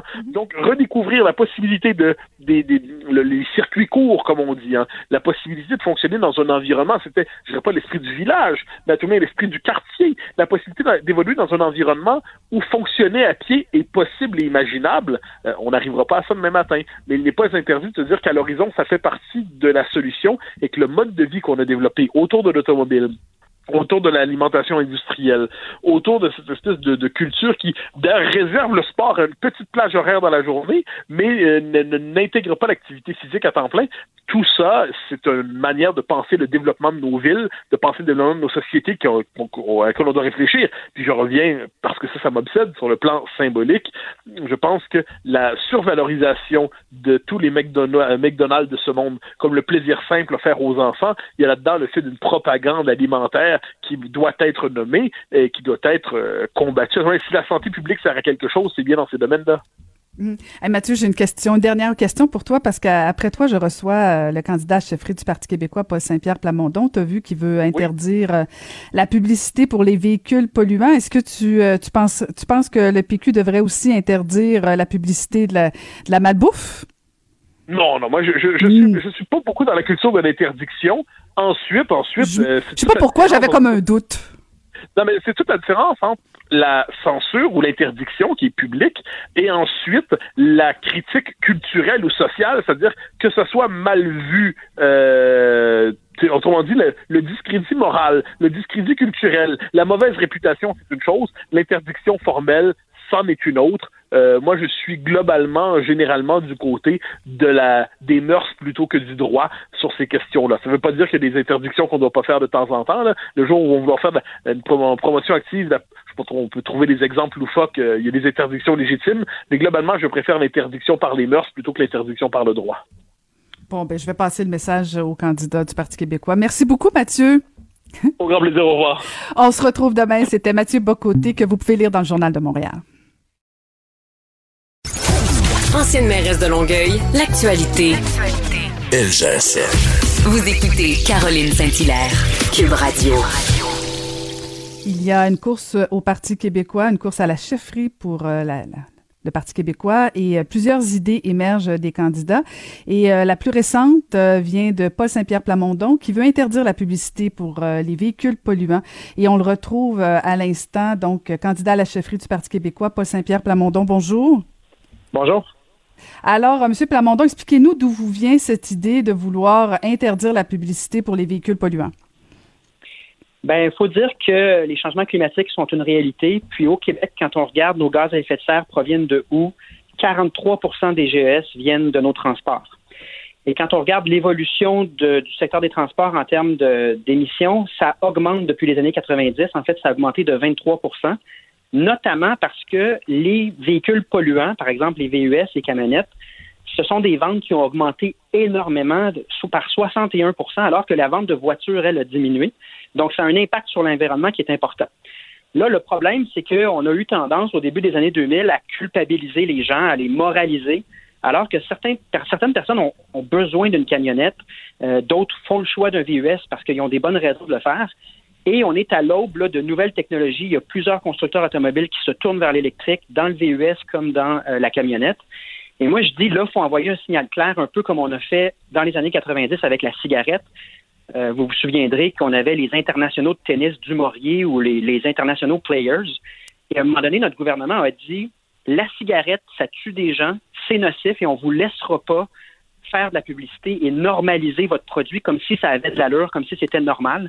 Moi, je pense qu'on est rendu là pour les véhicules polluants, c'est-à-dire que là, il y a des options qui sont propres pour tous les types de véhicules et on ne veut plus laisser l'impression que c'est correct d'acheter des véhicules polluants, que ça n'a pas d'impact. Surtout que les publicités de VUS, c'est souvent, elles sont en plein air, ils respirent le grand air sur le bord du lac. C'est de, de la fraude intellectuelle, puis ça a un impact sur les générations futures. Pour autant, mais ça contraint personne, c'est-à-dire qu'on coupe les publicités, ça n'empêche pas les gens de faire leur choix, mais ça va réorienter l'industrie automobile vers euh, des véhicules qui sont plus performants, électriques, hybrides, des choses comme ça. En même temps, vous, vous me permettrez, là, c'est un peu d'hypocrisie parce que la réalité, euh, c'est qu'on va toujours consommer euh, des véhicules polluants. C'est sûr que oui, il y a des alternatives, il y en a de plus en plus, vous avez raison de le rappeler, mais en même temps, c'est pas encore tout le monde qui peut se, se les procurer. Et même au niveau gouvernemental, corrigez-moi si je me trompe, mais c'est pas tous les véhicules utilisés euh, de la part soit des ministres ou même euh, dans les différents ministères qu'on utilise juste des véhicules propres. Est-ce que demain matin, aucun ministre va voyager dans des avions. C'est un peu de l'hypocrisie, là, sincèrement. Ben non. Sinon, tout changement serait de l'hypocrisie. Il faut commencer à quelque part. Puis d'ailleurs, dans ma proposition, vous lirez, j'offre également un bonus-malus pour que l'achat de voitures, euh, de camionnettes, de VUS électriques soit plus avantageuse. Donc, c'est sûr que le gouvernement, s'il tolère que les véhicules électriques soient pas, pas, pas du tout abordables, mais ben là, c'est clair que c'est pas très efficace. Mais je propose également de rendre le prix des véhicules non polluants beaucoup plus attrayant. Donc là, je pense que c'est pas de l'hypocrisie, mais tout simplement du leadership, c'est de dire faut commencer à quelque part. Envoyons le signal que les véhicules qui ne polluent pas, ils sont abordables. Ils nous enrichissent aussi parce que c'est Hydro-Québec au lieu des pétrolières qui engrangent les, les profits. Puis envoyons le signal que socialement, le pétrole, ce n'est plus acceptable. Je parle aussi d'une interdiction de euh, publicité pour tous les projets pétroliers. On se souviendra que TransCanada essayait de nous vendre le pipeline à travers le Québec il y a quelques années à travers une campagne publicitaire. Ça aussi, ça va être interdit pour marquer le coup puis dire faut commencer à quelque part. Puis voici une série de mesures qui nous permettent de transiter vers une économie qui est plus verte puis qui est viable parce que là, tout le monde s'en rend compte, c'est pas viable. Mhm. Euh, ça me fait penser un peu à la dernière campagne électorale du Parti québécois, qui, qui, on va se le dire en, toute, en toute franchise, qui n'a pas connu un, immense succès. Euh, la mesure qui est annoncée des boîtes à lunch, là, on est dans des encore des petites mesurettes. Est-ce que vous pensez vraiment, puis je, pose la question là, sans, sans méchanceté, euh, est-ce que vous avez vraiment, c'est ça qui va motiver les membres du Parti québécois à savoir que le prochain chef veut interdire la publicité sur des véhicules polluants. Vous pensez que ça va mobiliser vos membres, ça? Mais comment pouvez-vous qualifier la question environnementale de mesurette qui n'intéresse pas les gens? Je veux dire, on, faut, sortir des années 90, là. On non, un instant, un, instant, un instant, M. Plamondon. Non, mais. D'empêcher de la pub, d'empêcher de la pub, ça va changer l'environnement vraiment c'est une mesure avec parmi tant d'autres, ben, dont le bonus C'est ça, c'est ça que je parle, une mesurette. Non, non, c'est une série de mesures pour agir. Il y a des limites au pessimisme et à la dérision de changements en matière environnementale comme si c'était des mesures qui n'allaient rien changer. Si ça ne changeait rien, les publicités, l'industrie automobile n'investirait pas des centaines de millions de dollars par année en publicité. Donc, comme je vous dis, il faut commencer quelque part et ce n'est pas la seule. C'est sûr que si vous présentez ma mesure comme ma seule solution pour s'attaquer au GES, ben là, on peut le tourner en dérision. Mais dans les faits, je propose plusieurs mesures simultanées et de qualifier la lutte au changement climatique de série de mesurettes, je pense, c'est d'être complètement déconnecté avec les grands enjeux de notre époque, à savoir le réchauffement climatique. Ben, c'est une chose de faire des propositions au niveau du champ des changements climatiques, mais de penser que parce qu'on interdit la publicité, euh, ça va avoir des impacts automatiques sur l'environnement, sur quoi que ce soit. Euh, permettez-moi d'en douter. Je veux dire, même les campagnes sur, vous, faites allusion au niveau du tabac, vous faites des comparables avec le tabac. Il y a encore des consommateurs de tabac et ça va toujours rester. Je, comprends votre démarche là. Est-ce qu'il y en a moins que dans les années 90 des fumeurs? Ben, il y, en, oui. il y en a moins, mais je veux dire, la, ben, pub, est, la, pub, elle n'est pas interdite et elle est agressive sur les paquets de cigarettes. Il y a encore des fumeurs que ça ne dérange pas. Je comprends votre orientation. Vous voulez envoyer un message que euh, vous voulez être le leader environnemental, vous voulez prendre les moyens. J'entends bien. Mais puis quand je regarde votre programme, oui, vous avez proposé plein de mesures, d'initiatives, euh, vous, vous essayez de mobiliser, mais en même temps, je peux pas m'empêcher de faire le comparable de la dernière campagne électorale parce que c'est comme si j'ai pas l'impression, puis corrigez-moi si je me trompe, puis je lis les nouvelles au quotidien. Alors imaginez-vous si moi je comprends pas votre démarche, ça se peut que il y en ait d'autres aussi, mais peut-être que je suis juste une hurluberlue sur la planète, c'est tout. Mais si vous êtes pas capable de, de, de, de toucher aux enjeux importants, plus majeurs, plus globaux, j'ai comme j'ai comme l'impression que vous touchez pas au cœur de la, de, la, question, à savoir comment ça se fait que la CAC a réussi à vous battre sur la question de l'identité alors que le Parti québécois a perdu cette bataille-là. ben là, vous changez le sujet, là. Mais sur la ben question non, de ben non, ben non, je change pas de sujet. Ben non, je, je, je, parle de la mobilisation de vos membres. Je parle de la mobilisation du Parti québécois. La prochaine, la prochaine campagne électorale va se jouer sur quoi? Est-ce qu'elle va se jouer sur la publicité sur les véhicules polluants? C'est tout ça votre plan de match pour la dernière campagne électorale? Non. Là, je vais répondre sur la question sur l'environnement. Vous dites que c'est pas un sujet important. Moi, je constate qu'il y a deux sujets de désaccord entre vous et moi. Le premier, c'est que l'environnement n'est pas un sujet pas important, comme vous venez de le dire. Le deuxième, c'est que la publicité, elle a un impact sur la consommation des gens. L'achat de véhicules change en fonction de la publicité. Ce n'est pas ma seule mesure, mais si vous recherchez une, une seule mesure magique pour régler les changements climatiques, c'est que vous, ne vous êtes pas beaucoup intéressé à la question parce que c'est complexe, ça prend plusieurs mesures et celle que je présente aujourd'hui, c'est une parmi tant d'autres et ce sera l'ensemble des mesures qui vont nous permettre d'agir sur un sujet important qui est celui de réduire les GES et combattre les changements climatiques. Et moi, je pense que ça va mobiliser lors des prochaines élections. Puis ça, ça n'a rien à voir avec l'identité, c'est-à-dire qu'on peut avoir d'autres propositions dans d'autres domaines, mais aujourd'hui, je sors sur l'environnement et je pense que c'est erroné de dire que c'est pas un sujet important.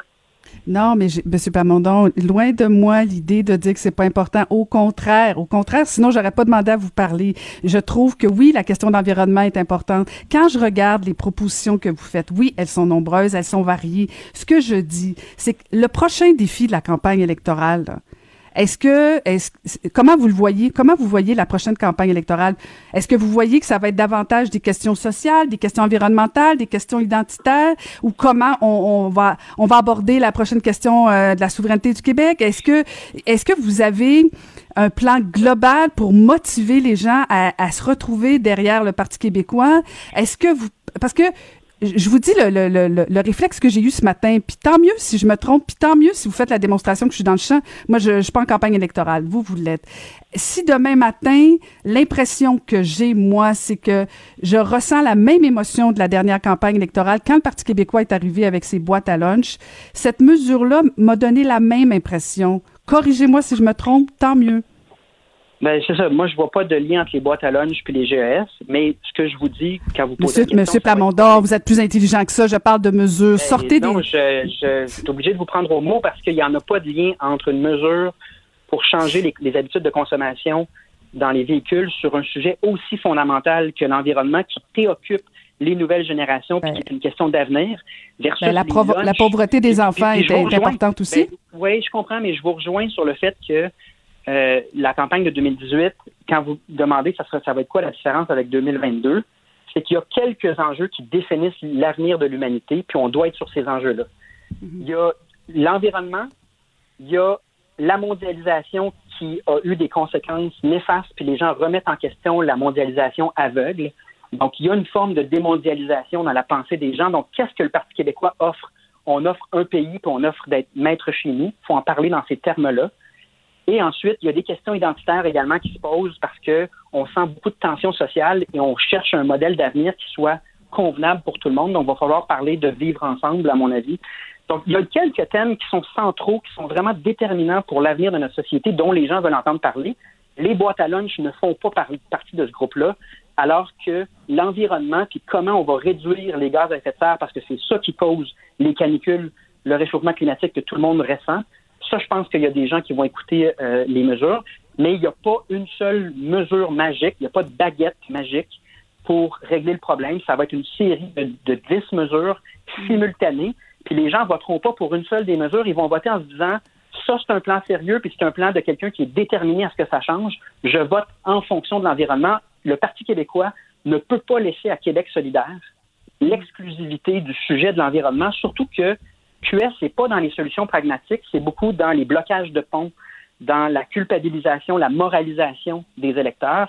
Moi, je pense que le PQ, son espace en environnement, c'est de dire on va arrêter la culpabilité pour la, moralisation, puis on va prendre l'approche des solutions concrètes en disant si vous votez pour nous, on, règle le problème de manière pragmatique et vous faites partie de la solution plutôt que vous faites partie du problème. Moi, je pense que c'est ça que l'espace que le PQ doit euh, occuper en 2022. Ben voyez-vous, c'est déjà plus convaincant parce que quand je regarde la sortie que vous avez fait hier et je regardais la sortie des experts qui n'étaient pas convaincus de votre sortie, alors que là, vous faites la démonstration d'un plan plus global et vous vous démarquez de Québec solidaire. Et c'est pour ça que je vous amenais sur le terrain des boîtes à lunch. C'était pas pour dire que euh, l'environnement c'était plus ou moins important que les boîtes à lunch, loin de ça. Je pense juste qu'on est, vous m'avez mal compris ou je me suis mal exprimé, c'est pas important. mais je pense que c'est ben non, ben en fait, l'est dans un sens parce que vous avez comme l'impression que je compare les deux.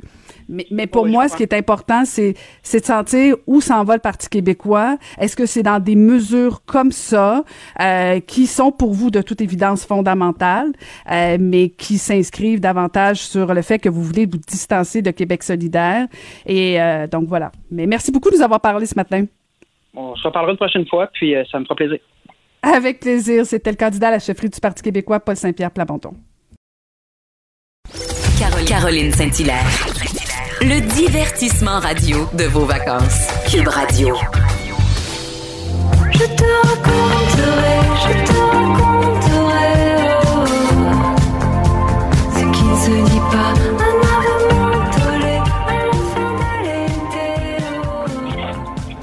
Ah, je l'aurais laissé jouer encore. C'est maintenant ou jamais cette formidable chanson qui a remporté le prestigieux prix de la chanson Socan 2020. Et on reçoit l'auteur Félix Diot et l'interprète que vous pouvez reconnaître, Evelyne Brochu. Bonjour à vous deux. Bonjour. Bonjour. Bonjour. Euh, tout d'abord, félicitations parce que c'est un prix prestigieux et euh, vous étiez en, en compétition avec euh, des chansons qu'on a beaucoup entendues aussi. ça doit faire du bien de recevoir un prix comme ça. Ben, moi, je vais parler en premier.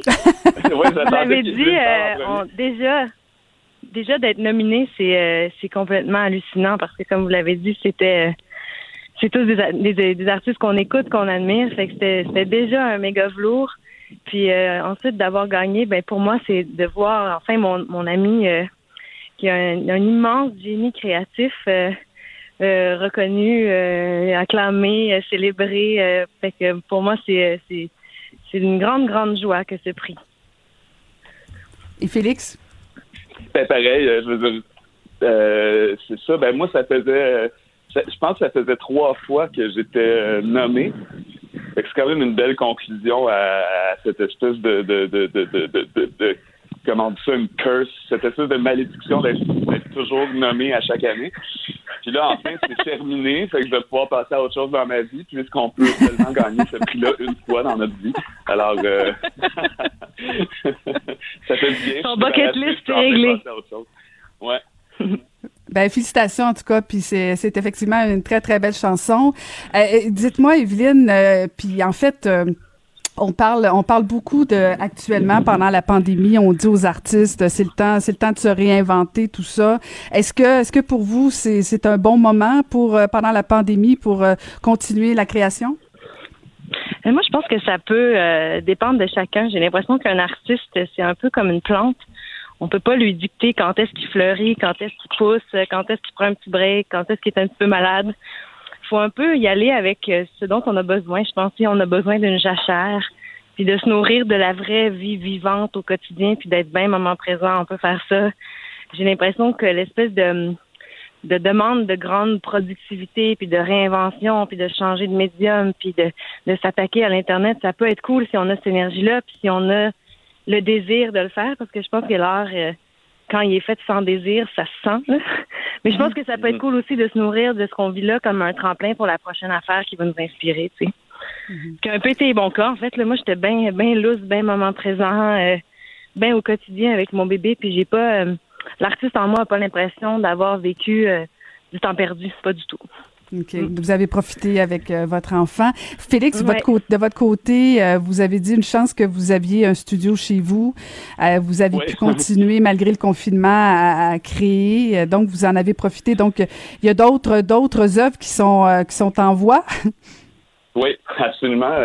N'ayant pas d'enfant, moi justement, j'avais j'ai concentré toutes mes énergies sur l'enregistrement, puis sur finir un peu des compositions sur lesquelles j'étais en train de travailler c'est pas euh, je fais ça à chaque jour en ce moment.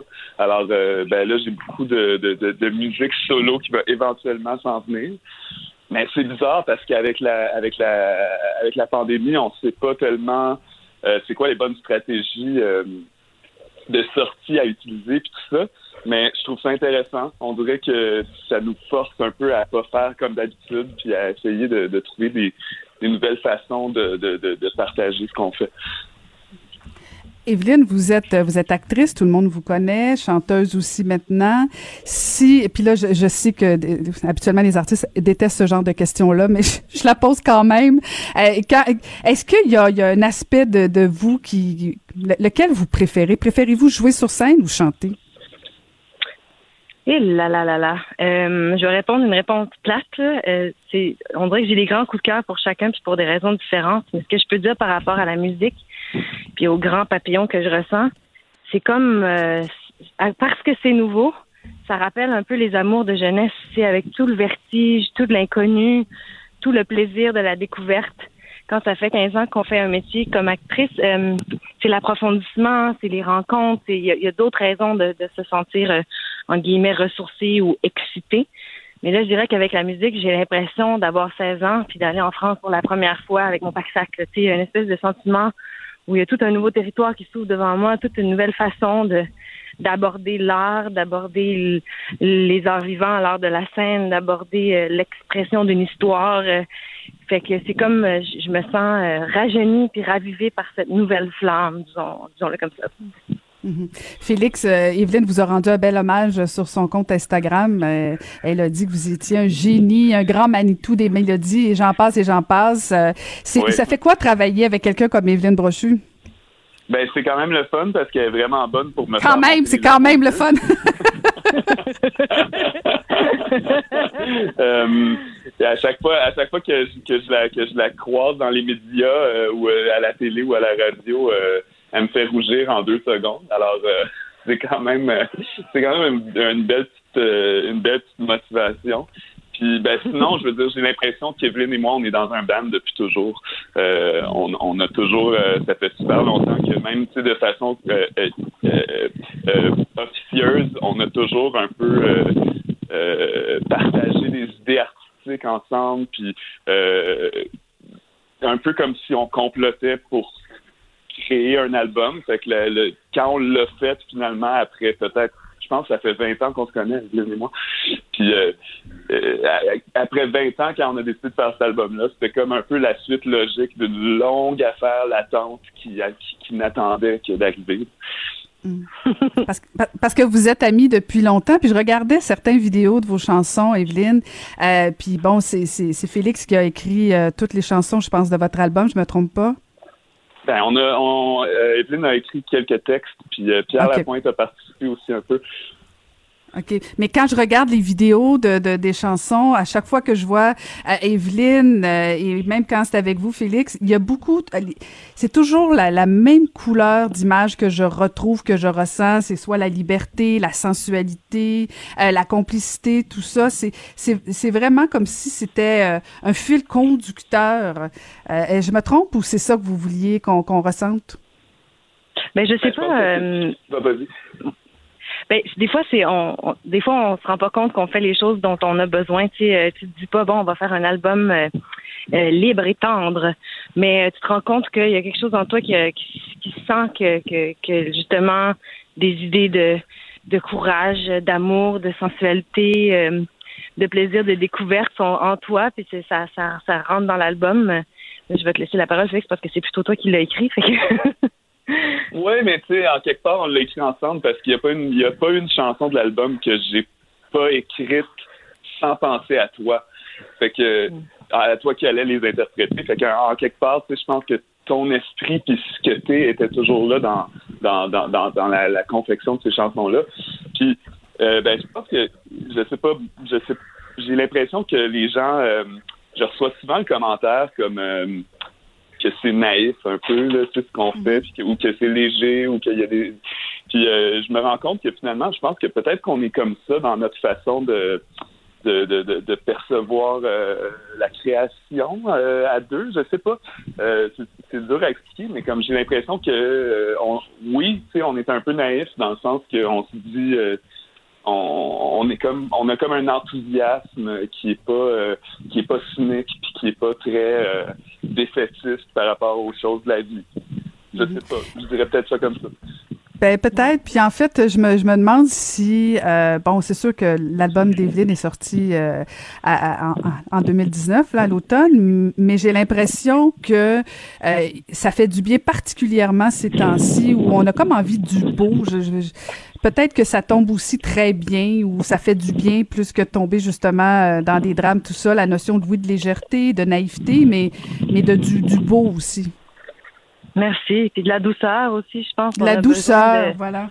Ouais, de solidarité, de, de tendresse. Puis moi, euh, au contraire de trouver ça naïf. euh, je trouve qu'elle elle est là, il est là l'acte, euh, le vrai acte. C'est-à-dire que c'est facile de dire que tout est poche, puis de se renfrogner, puis de devenir paranoïaque, puis de la- la- le grand exercice euh, humain, c'est de garder espoir, c'est de garder la joie, c'est de garder l'amour de l'autre, même quand l'autre nous dérange un peu, même quand l'autre possiblement pourrait nous rendre malade ou tu sais. Fait que je pense que, en tout cas, je pense que comme il y a toujours des raisons à chaque époque de se dire plus que jamais on a besoin d'amour puis de douceur, mais en tout cas, on vit dans cette époque-ci, puis c'est vrai que plus jamais, je pense qu'on en a besoin. Est-ce que, est-ce que Evelyne, on va vous voir bientôt à l'écran cet automne ou euh, sur les planches? Euh, Est-ce que vous avez des plans pour bientôt? Ben, c'est-à-dire qu'on avait une tournée musicale déjà qui était prévue pour cet été qui a été reportée pour l'an prochain. Fait qu'il y a déjà des dates de sortie, entre autres au Franco de 2021. Fait que ça, c'est excitant parce que c'était un petit deuil quand même de pas pouvoir euh, porter notre album sur scène. Puis ensuite, il y a une série française que j'ai tournée euh, pour Canal+, qui s'appelle Paris Police 1900, qui devrait sortir en France en janvier. Et j'espère que quelqu'un euh, m'entend au Québec, que ce soit euh, les gens de tout.tv ou autres euh, pourront la, la récupérer parce que je pense que ce serait cool que les gens la voient. J'ai vu les deux premiers épisodes, puis je suis bien fière. Puis sinon, euh, des petites surprises là, qui s'en viennent à annoncer. Et de votre côté, Félix, on peut vous entendre bientôt aussi d'autres projets?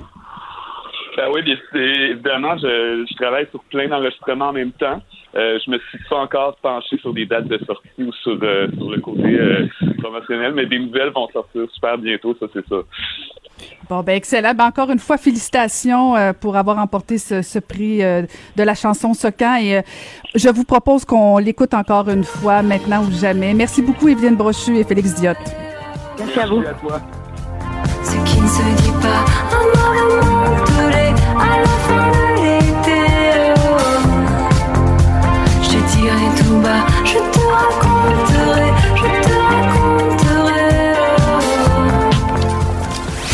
buzz de Vincent Dessureau.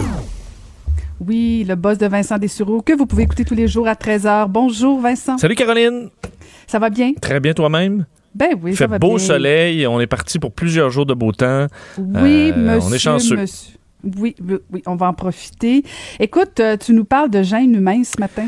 Oui, et une histoire que moi m'a fait sourire parce que le monde scientifique, évidemment, c'est très, euh, c'est, c'est- c'est très sérieux. euh, et euh, ça, doit être, ça doit être bien fait. Un des outils qui est très utilisé dans le monde scientifique pour les statistiques, pour euh, rentrer des données, c'est Excel. Même si euh, on va demander ça dans à peu près toutes les... euh, à être à l'aise avec Excel, par exemple, pour une demande d'emploi. Dans le milieu scientifique, c'est important parce que même si c'est assez commun, c'est le programme par excellence pour rentrer des données, pour faire des statistiques. Alors, c'est très important pour les scientifiques. Et on avait un problème avec euh, des euh, gènes humains parce qu'on va utiliser pour un paquet de recherches euh, des données sur des gènes. Il y en a des dizaines de milliers là, de gènes qui sont des petits bouts là, de la spirale de notre ADN et ça permet de euh, d'isoler certains problèmes, de faire des études pour euh, des, des maladies rares, par exemple. Alors, c'est une infinité de champs de recherche qui ont rapport avec les gènes humains. Le problème, c'est qu'il y en a tellement que certains ont des noms problématiques qui, entre autres, rentrent en conflit avec Excel. C'est le cas de certains gènes qui vont s'appeler, par exemple, il y en a un qui s'appelle March 1. Donc, M-A-R-C-H-1. Et ce que ça fait, c'est que dès que tu écris March 1 dans euh, Excel, ça le change pour la date. Même chose pour, il y en a un qui s'appelle euh, Sept 1. Alors, ça le change automatiquement pour la date du 1er septembre. Ce que ça fait, ça cause des erreurs dans un paquet d'études. En fait, il semble que les erreurs reliées à Excel, il y en est dans une recherche sur cinq qui s'est fait par Excel, évidemment, qui, euh, où on a des bases de données importantes. Alors, ce qu'on a décidé de faire, plutôt que de corriger euh, le Excel pour ne plus qu'il change automatiquement la date ou de rajouter une option pour tout simplement de- d'empêcher que ça se fasse automatiquement, eh bien, euh, on va changer le nom des gènes dans le but que Excel ne se mêle pas. Alors, euh, 27 gènes humains vont officiellement changer de nom euh, pour, euh, bon, par exemple, là, le sept 1 va devenir Septine 1 où euh, Excel ne fera plus euh, l'erreur. Et on ajoute à ça un paquet de changements dans le monde des gènes parce qu'il semble qu'à euh, une certaine époque au début les scientifiques qui découvraient des gènes les nommaient un peu comme ils voulaient. Et ça donne un paquet de noms des fois un peu ridicules basés sur des même des jeux vidéo dans certains cas basés sur il y a entre autres un gène qui s'appelle Indy pour I'm not dead yet.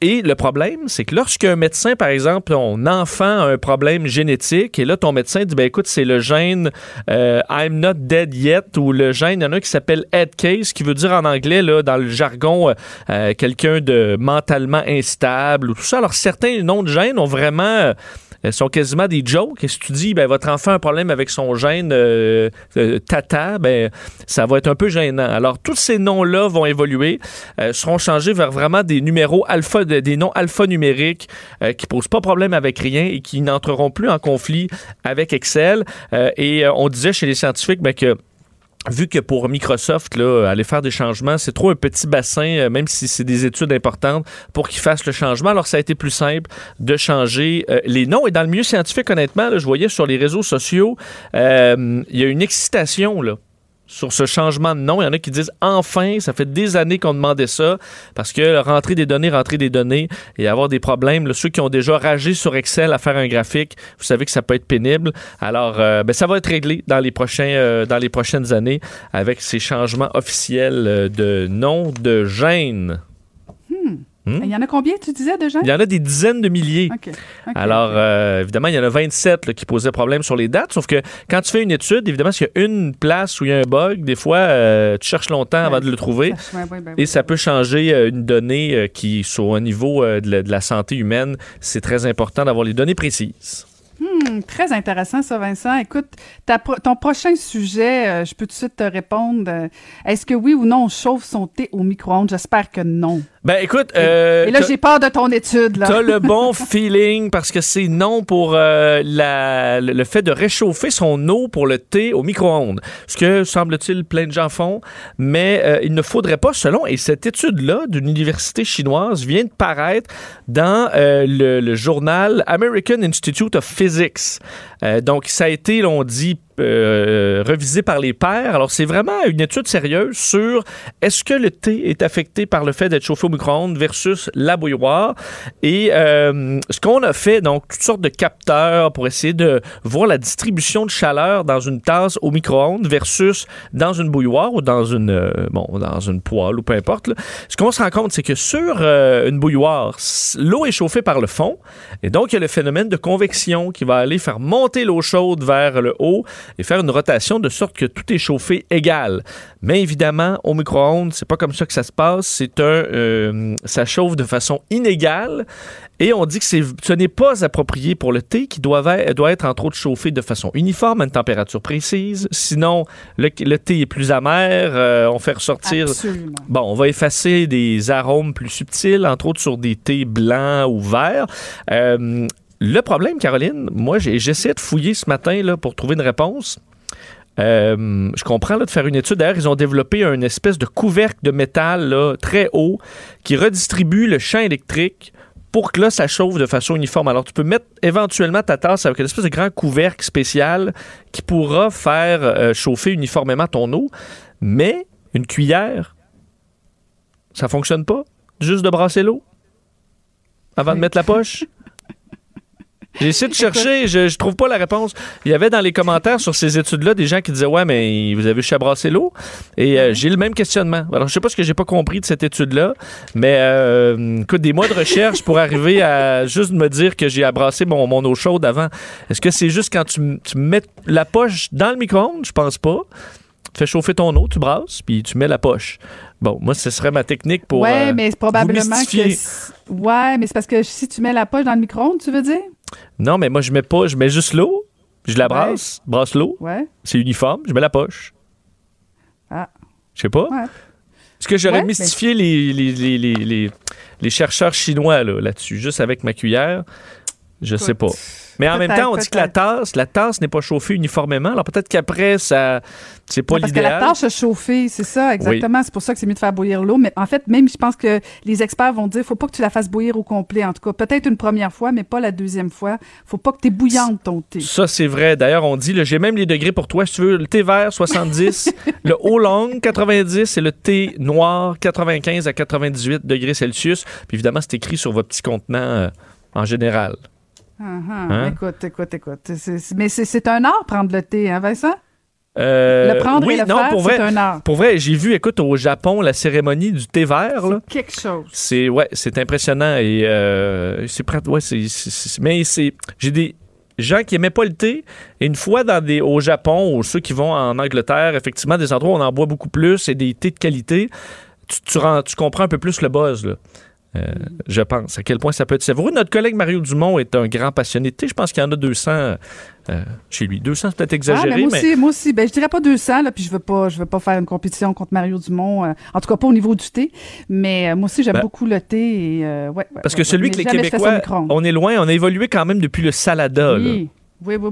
Oui, oui, qu'il- oui, oui, oui. était Oui, oui, Puis le pico, oui, oui, c'est ça. Exactement. Orange Pico, ça, Oui, ça- oui, c'est fini. On, se on est ailleurs. mais on quand est même.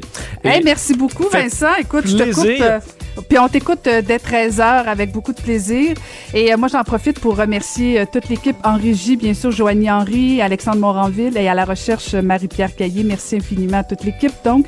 Et je vous laisse au bon soin pour écouter les- le bulletin de midi avec Michel Jean pour écouter les nouvelles LCN dès midi. Et je vous remercie infiniment et je vous dis à demain.